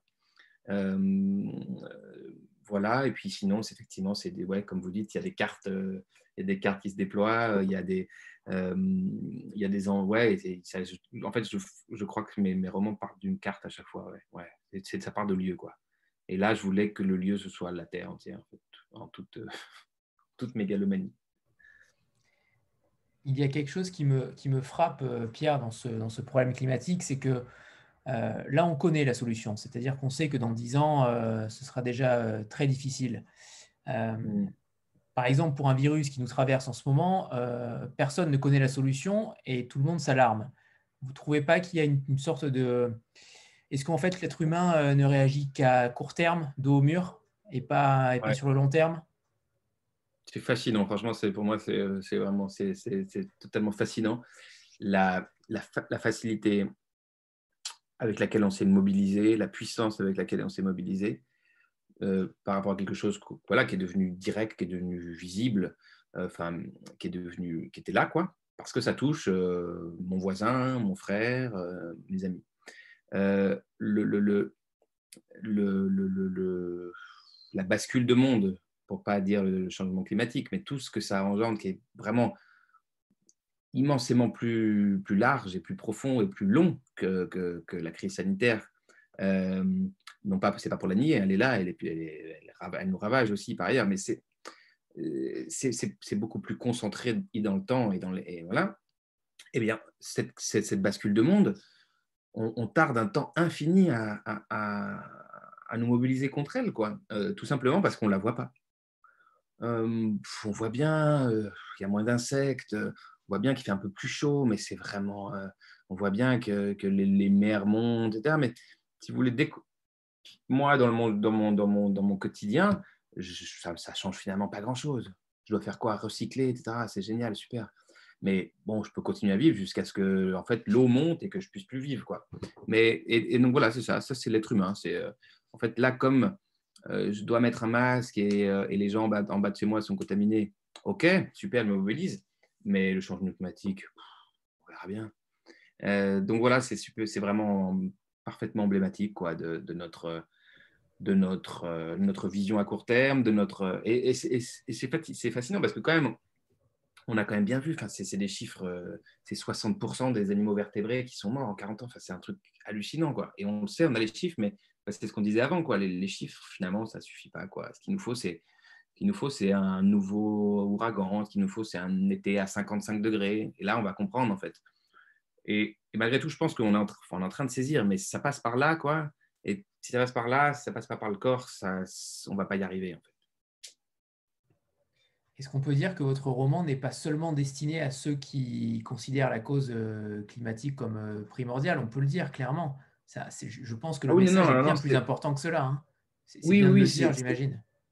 Ouais, ouais, c'est vraiment. Enfin, comment dire euh, D'un côté, c'est un, un, un, sujet qui est, qui est plus qu'un sujet, je pense, qui est, qui, est, qui, est, qui, est, qui est, global et qui touche aussi la littérature, et c'est ça qui, m'intéresse. Par ailleurs, c'est un, un, roman euh, qui s'empare de, de, problématiques comme ça, qui s'empare en fait comme des moteurs romanesques. En fait, pour moi, c'est l'idée, c'est que c'est que tout est tout fait, tout est matière romanesque potentiellement. Donc, donc là, ça s'empare de ça. Mais c'est l'idée, c'est de faire un roman d'aventure de, de, ce nouveau siècle qu'est-ce que ça peut être un roman d'aventure? Parce que c'est plus euh, aller chercher de l'or ou aller euh, chercher les Indiens ou euh, tous ces trucs de siècles passés. Qu'est-ce que c'est que le roman d'aventure du XXIe siècle? Eh ben, c'est, pour moi, ma réponse, c'est ça, c'est que c'est, c'est bah, repartir dans, un, dans ce nouveau monde et voir comment, comment, comment se l'approprier. Donc voilà, c'est un roman d'aventure, c'est un roman, comme je disais, avec des, avec de l'action, avec des espions, avec des courses-poursuites. Moi, ça, moi ça j'aime ça de faire euh, que les, niveaux se mêlent, qu'on puisse être à la fois euh, en train, euh, dans une page, en train de réfléchir à, à l'avenir du monde, la page d'après, à parler d'une plante, et la page d'après, en train de, de, faire une course-poursuite en bagnole. Je crois que c'est ce que j'aimais aussi dans les. Je sais pas, dans, je pense au film de Tarantino maintenant, mais c'est de dire. De faire de différents genres, de faire différents niveaux, de passer d'un dialogue drôle à, à, une page plus profonde. C'est ça aussi l'intérêt de l'art en général et puis du, roman en particulier, c'est qu'on peut tout faire à la fois. Donc, euh, pourquoi, se, pourquoi se priver? Donc voilà, donc c'est avant tout un, un roman d'action, tout simplement. Stéphanie? Oui, euh, quels sont les, euh, les, grands enjeux du monde contemporain que vous avez envie de traiter dans vos, romans à venir, vous avez parlé du transhumanisme pour le premier, mais enfin, je ne l'ai pas lu. Euh, là, c'est le climat et tout ce qu'il y a autour. Et donc, vous êtes vraiment très ancré dans le monde contemporain. Et donc, quelles sont les, autres grandes questions qui, qui, risquent fortement de vous inspirer pour les prochains? Alors, dans le prochain, je vais faire une petite pause, j'allais dire, du monde contemporain. En tout cas, ça sera plutôt sur le XXe siècle. Quoi. Ce sera une traversée du XXe siècle à travers un angle précis que je ne peux pas trop encore vous dire maintenant, mais disons, euh, ce ne sera pas l'angle spécialement attendu de, l'histoire du XXe siècle. Euh, plus revenir à un intérêt artistique aussi. De, voilà. mais, mais ensuite, ensuite c'est une bonne question. Euh, j'aimerais bien écrire un livre sur bah, en fait, si, on, reprend la logique, le, premier, non, c'était mon, précédent, le, quatrième. Euh, L'invention des corps, c'était dans le corps. Qu'est-ce qui se passe Comment on habite le corps? Celui-là, c'est comment on habite euh, l'espace, euh, notre espace, la Terre. Donc, logiquement, moi, ce qui m'intéresserait le suivant, c'est comment on habite l'espace, le cosmos. Quoi. Donc, j'aimerais bien faire un livre sur le cosmos, un livre sur l'espace. bon, ah, ça va poser d'autres problèmes, évidemment. mais voilà. Et ensuite, ensuite j'aimerais bien tout simplement partir de l'endroit dans lequel j'habite depuis des années et que j'ai pas vraiment traité dans mes livres encore, qui est Barcelone. Et, et, voilà, c'est là que je me rends compte que c'est à chaque fois des lieux aussi. C'est que j'aimerais bien aussi le. J'ai envie de le traiter aussi, dans, le faire rentrer cette ville dans, un roman. voilà, donc ça fait déjà pas mal de travail en fait, déjà ça. Les trois prochains livres. En effet. Et, par rapport à vos, influences littéraires, Pierre, est-ce que, est que vous pouvez nous en dire davantage? Est-ce qu'il y a des auteurs qui vous marquent plus que d'autres, qui vous ont touché davantage? Oui, oui. Alors, euh, c'est marrant du coup. Donc, c'est un nouvel appartement, euh, pour tout vous dire. Et donc, c'est une nouvelle bibliothèque. Et donc, euh, de réorganiser tout ça, c'est marrant. Donc, y a donc ça, ça, ça, c'est un peu à la fois par auteur et par thème. Et donc là, il y a juste devant moi, il y a un peu les, ce qu'on a appelé les, les, ardents. Pour, alors, il y, il y a Sandra au début, que, voilà, que, que je cite d'ailleurs dans le, dans le livre et qui, a beaucoup coûté pour moi, pour, le, pour cet élan, cette fougue, l'aventure, le monde. Voilà. Ensuite, euh, ensuite, à côté, il y a, bon, y a Rimbaud, évidemment. Euh, il, y a, y a Céline aussi, c'est un ardent à un autre niveau, mais que, que, qui m'a beaucoup, euh, qui a beaucoup compté pour moi. Il y a Faulkner. Alors, ça continue les ardents. Il y a, a Kerouac, que, que j'aime énormément et qui, pour cette fièvre aussi, pour ce, rythme, pour cette écriture, euh, pour ce flux, pour cette écriture musique, ouais, musicale. Euh, et, Henry Miller aussi, euh, Henry Miller qui a été, qui a été décisif aussi. Et c'est marrant parce que tous, quasiment à 16 ans, en fait, mon, père, m'a, pour mon anniversaire, m'a acheté une pile de 10 livres, je crois qu'il y avait 10 livres. il y avait quasiment tous ces, presque tous ces auteurs dont je parle. Euh, et donc voilà, donc, euh, il, avait bien, euh, il avait bien vu. Et, voilà, ben, ils sont toujours là. donc oui, plein. Après, ça, se mélange à plein de niveaux. Par exemple, il y a des gens dont je me sens éloigné, comme, comme Proust par exemple, mais que j'aime énormément aussi par ailleurs. Il y a, il y a Malcolm Lowry, et il y a Bolagne aussi, que j'aime beaucoup, que j'ai connu il y a, il y a, je sais pas, une dizaine d'années et qui est, voilà, il a tout, lui, il a toute une, euh, il a toute une étagère pour lui. Nous sommes deux, nous sommes deux, Pierre. Ah ouais, super, et, ça fait plaisir.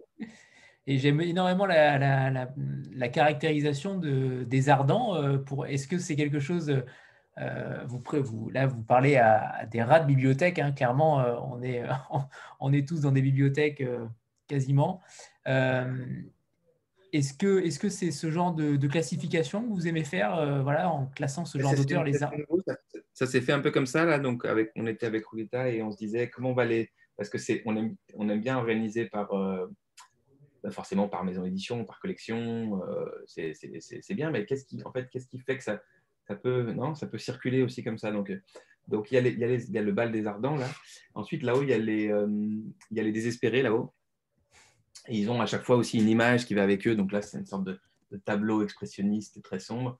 Donc il y a Welbeck qui est là, il y a, il y a Pavese, le métier de vivre, il y a Kafka. Euh, voilà. Euh, et, ce qui est bien, c'est faire la transition aussi entre les deux. Donc, par exemple, entre les désespérés et les ardents, il y a Bukowski, par exemple, qui fait le lien entre les deux. Voyez donc, euh, donc voilà, c'est pas encore, c'est encore à faire, hein, mais, mais bah, Nietzsche, par exemple, c'est trouver un espace entre euh, effectivement les ardents et les autres. Je ne sais pas très bien comment les, les Proust, euh, Joyce. Bon, c'est organisé, mais je trouve que c'est pas mal de faire un certain mélange euh, entre, entre auteurs, collection et, et comment dire, et essence, univers. Et alchimie. Ouais. ouais. voilà, c'est ça. Ouais, ouais, si le brevet n'est pas déposé, euh, si vous me le permettez, je prendrai exactement la même euh, Allons-y, allons-y, c'est open source. Annie Rose? Euh, Bonsoir, vous êtes en lice pour le prix Médicis. Qu'est-ce que cela représente pour vous et est-ce que ça change déjà un peu la réception de votre roman? Bah c'est voilà c'est flatteur enfin c'est voilà c'est toujours agréable. Euh, moi, ce que j'aime, ce que j'aime là-dedans, c'est que le Prix Médicis, c'est un livre, c'est un roman, c'est un palmarès qui, que, que j'aime beaucoup. Enfin, c'est des, c'est des livres que j'ai. je trouve ils construisent quelque chose, comme par exemple le prix de Flore aussi que j'ai eu il y a trois ans, et, et qu'il y a une. Voilà, on voit, qui, on voit ce qu'ils cherchent en fait. Et quand on regarde le palmarès du prix de Flore, c'est assez impressionnant. C'est-à-dire qu'ils sont arrivés à, à, saisir un peu ce qui se passait dans la littérature contemporaine jeune française. Donc voilà, c'est ça qui est qui est euh, comment euh, flatteur, en tout cas intéressant de dire voilà, Médicis, je sais pas, Maïs de Carangal, Jean Rollin, euh, Yannick Enel, voilà, il y a une idée, certaine idée de la, de, la littérature ça ça, ça, ça, me plaît. après, ce qui, je sais pas, c'est en quoi ça, en quoi ça change. Ce qui change peut-être après le livre, c'est une fois, c'est si vous avez le prix en fait peut-être. Mais avant, oui, avant si ça fait, ça, en fait tout, ça, continue à faire circuler le livre, mais en fait, c'est une alliance entre, pour être un peu euh, technique, hein, mais je pense entre les lecteurs, donc, euh, donc vous, euh, les, les, libraires, la presse, et peut-être éventuellement les prix, mais c'est en fait ça fait une sorte de d'alchimie, il fait que le livre circule et c'est ça qui peut juste, qui fait juste plaisir, c'est quand le livre circule. Donc là, ça fait, c'est agréable de voir que que, que, que, vous, que je, pour la plupart, je, je, que je ne connais pas, que le livre est arrivé en votre main et puis que ça, ça vous ça éveille quelque chose en vous. Bah, voilà, après, tout le reste, euh, tout le reste n'a plus n'avait aucune espèce d'importance. C'est ça qui est important.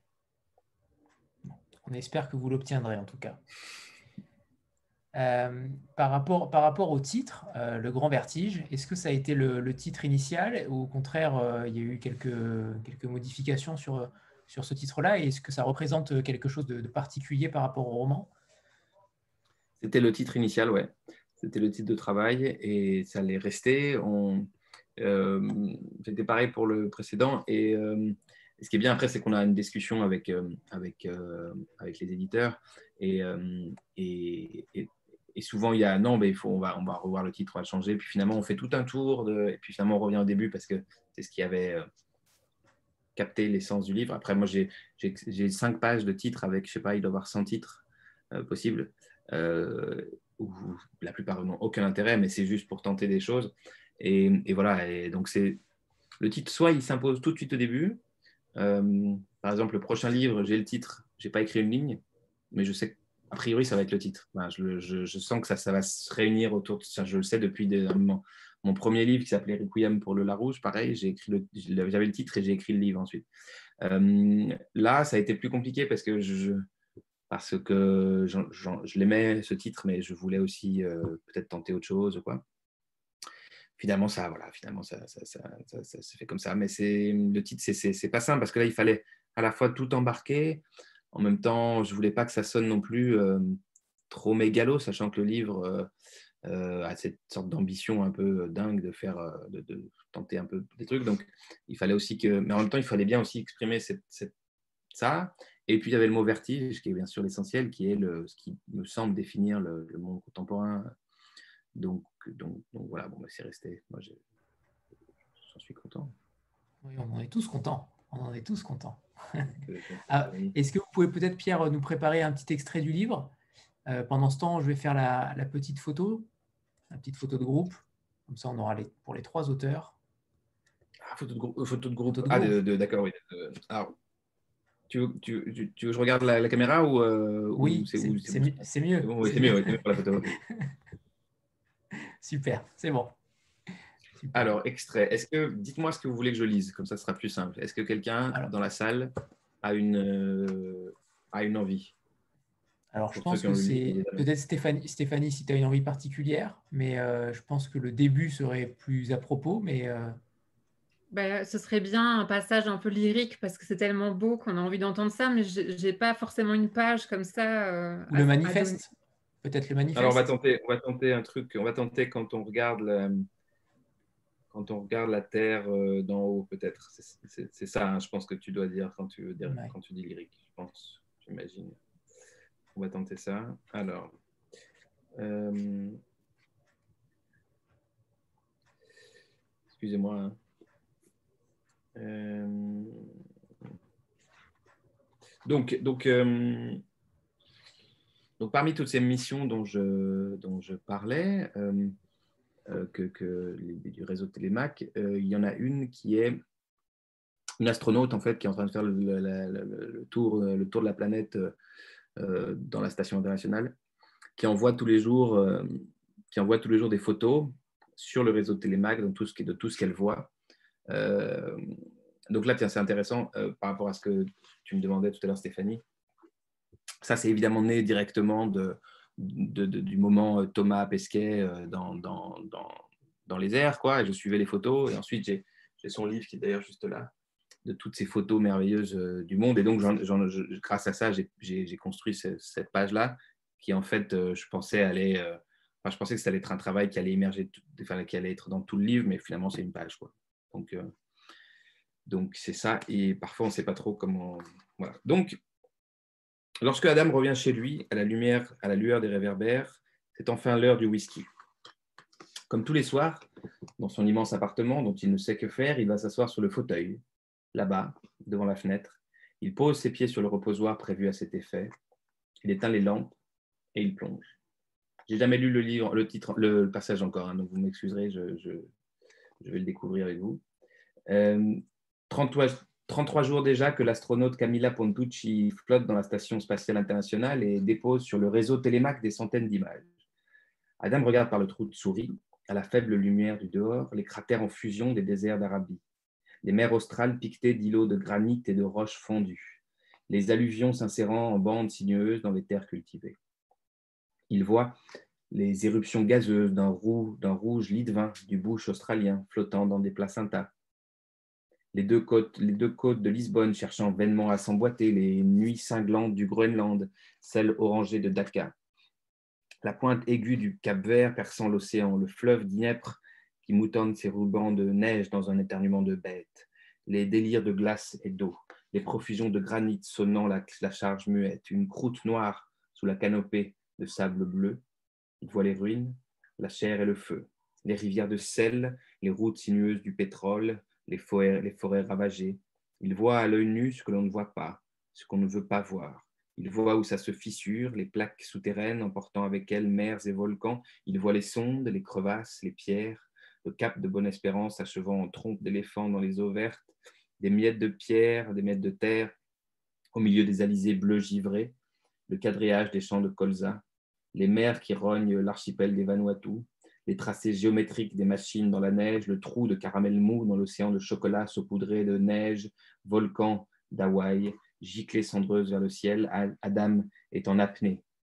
Il monte dans les airs et il flotte avec Camilla, la lunette de la station spatiale dépassant de la Terre, derrière lui une immensité noire dans laquelle il aimerait tomber, pour voir, simplement voir. Mais il remonte dans la cabine et plonge à nouveau dans les rectangles alignés. Il s'endort et rêve encore de camailleux de violet à l'embouchure de ce fleuve néo-zélandais, les géométries tracées par les hommes dans leur délire, cases de couleurs ordonnées dans l'océan du rien. La feuille zinzolin perçant le fleuve jaune impérial des côtes du Turkménistan. La croûte de glace de la terre de feu, l'île déchiquetée au milieu de l'océan vert pomme. Où est-on? Adam perd le fil. Il s'endort à nouveau, mais le fil, lui, ne s'interrompt pas. Vertige des heures en équilibre, L'immense rouleau le berce. Il ne voit plus les côtes en relief de l'Irlande, les excroissances de granit, les sables d'écorce, louvoyant dans le désert de Mauritanie entre les amas de roches bleu roi. L'iPad glisse vers la coudoir. Le visage d'Adam repose sur le côté. Voilà. Merci Pierre. Un très beau passage et c'est vrai que des, trois auteurs qu'on a reçus ce soir, à chaque fois, les, ils ont tous euh, incarné leur lecture euh, en, la lisant. Leur style propre était, euh, était totalement différent et en même temps totalement incarné. Alors, merci. si personne n'a d'autres questions, je vais peut-être terminer par la dernière. C'est vos rapports avec, avec Myriam, justement. comment avez-vous travaillé avec elle? Elle peut évidemment répondre. Hein, si elle est toujours là, je pense que oui. Euh, est-ce qu'il y a eu beaucoup de, alors on va pas dire de coupe, mais euh, est-ce que vous êtes un écrivain qui écrivait beaucoup, euh, beaucoup trop, ou au contraire vous arrivez à, faire quelque chose de plus, cadré? Hmm. eh ben Avec Myriam, de toute façon, c'est c'est toujours passionnant et toujours, ça se passe toujours hyper bien. Donc, bah, moi, en fait, moi, j'attends que ça. En fait, j'attends que,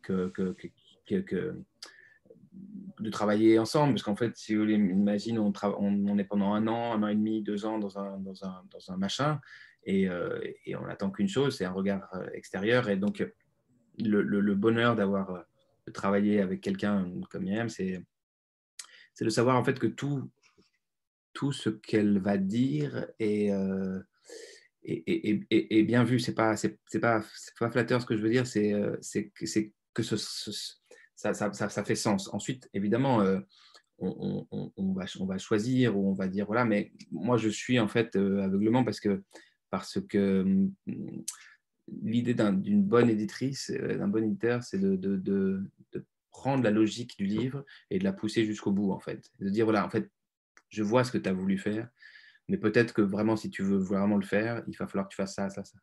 Euh, donc, c'est plutôt un, travail plus que de, de tel passage, de telle page, de tel. Euh, c'est plutôt sur la forme, sur la, la globalité. Donc, ça se fait en plusieurs temps. Donc, en premier temps, elle, lit le manuscrit. Et là, euh, on se rend compte qu'il y, ouais, y, a encore plein de choses à faire. Moi aussi, moi-même, pendant ce temps, je l'ai relu et je vois bien qu'il y a plein de choses à faire. Et du coup, elle me lance dans les, dans les, dans les, dans les bonnes directions. Et ensuite, quelques mois plus tard, je renvoie un nouveau truc. Et là, et là on affine. Quoi. Donc, c'est euh, c'est hyper précieux. Et quel, quelque écrivain qui passera par ici et qui vous dira qu'il n'en a pas besoin, ou alors que lui, il rend un travail immaculé et que de toute façon, euh, l'éditeur est là, et j'ai entendu ça à plusieurs reprises, euh, l'éditeur est là en gros pour mettre le tampon et puis pour l'envoyer chez l'imprimeur. C'est un menteur, ou un menteur ou un mauvais écrivain. Très bien, très bien. C'est vrai qu'on l'a entendu, on l'a entendu plusieurs fois, ah, euh, et de la part et de la part des éditeurs eux-mêmes, hein, qui disaient le premier jet était le bon, Ouais, eh ben, en fait, lisez le livre et vous verrez souvent que, qu'on aurait pu faire mieux. Quoi. Parce que, ça, parce que même, par exemple, euh, voilà, il y a, je vais peut-être dire quelque chose qui va choquer les gens, mais Ulysse de Joyce, euh, on aurait pu aussi ça aurait pu se retravailler. Je veux dire, c'est pas, c'est pas grave, quoi. Euh, c'est pas, un, c'est, pas un souci. Et donc, ben, j'entendais ça, par exemple, de, oui, moi aussi, j'ai entendu, j'ai entendu et je vois plusieurs éditeurs qui, qui disent ça. Ah, est-ce qu'on peut pas pousser les curseurs un peu plus? Est-ce qu'il n'y a pas des bah forcément oui et c'est pas c'est pas grave c'est pas grave enfin je veux dire c'est pas grave pour il faut c'est la grande qualité c'est la grande qualité d'Actes Sud c'est de à chaque d'à chaque fois produire des textes qui sont quand même beaucoup plus complexes que la plupart des, des textes de littérature euh, française aujourd'hui et oui je pense aussi que le travail des, des éditeurs d'Actes Sud est peut-être plus important euh, que d'autres clairement c'est possible. En tout cas, comme, imaginez un, un, réalisateur de cinéma qui dit Non, mais de toute façon, moi, je le fais tout seul, le film. J'ai besoin ni des acteurs, ni des décorateurs, ni, des, ni de personne. Ben, ça n'a aucun sens. Donc, pourquoi un écrivain, lui, il serait capable de tout faire du début à la fin euh, sans le regard de quiconque? C'est quand même une très grande euh, prétention. Il y a forcément une part d'ego, euh, j'imagine, au niveau des écrivains, clairement, qui ont du mal peut-être à voir. Terrible eh oui, avoir, que leur texte est, peut-être perfectible et en tout cas améliorable, clairement. Ouais, c'est un grand problème, l'ego. Écoutez, Pierre, euh, oui. Allez-y, allez-y, pardon.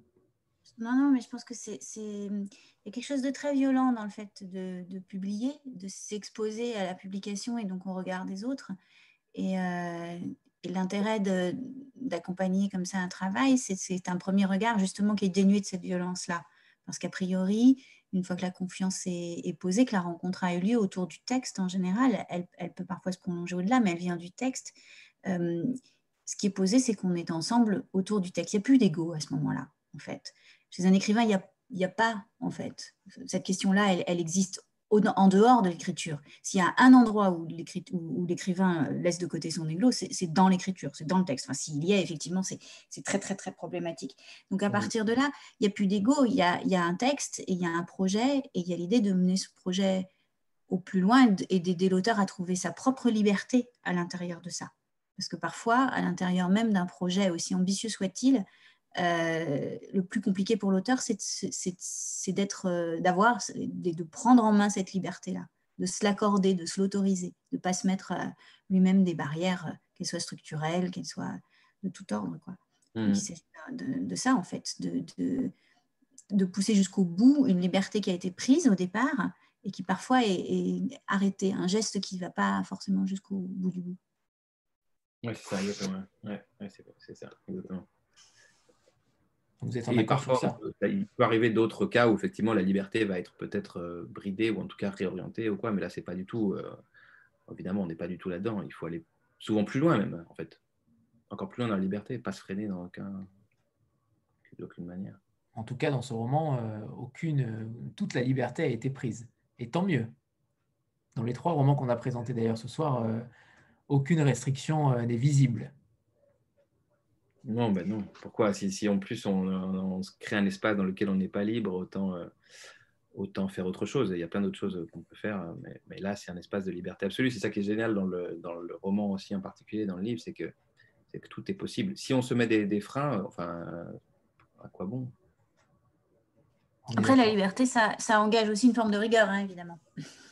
Oui, oui, ah oui, oui, non, complètement. Oui. Non. Alors oui, la liberté sans rigueur, c'est, euh, ça va pas dans, cet espace-là.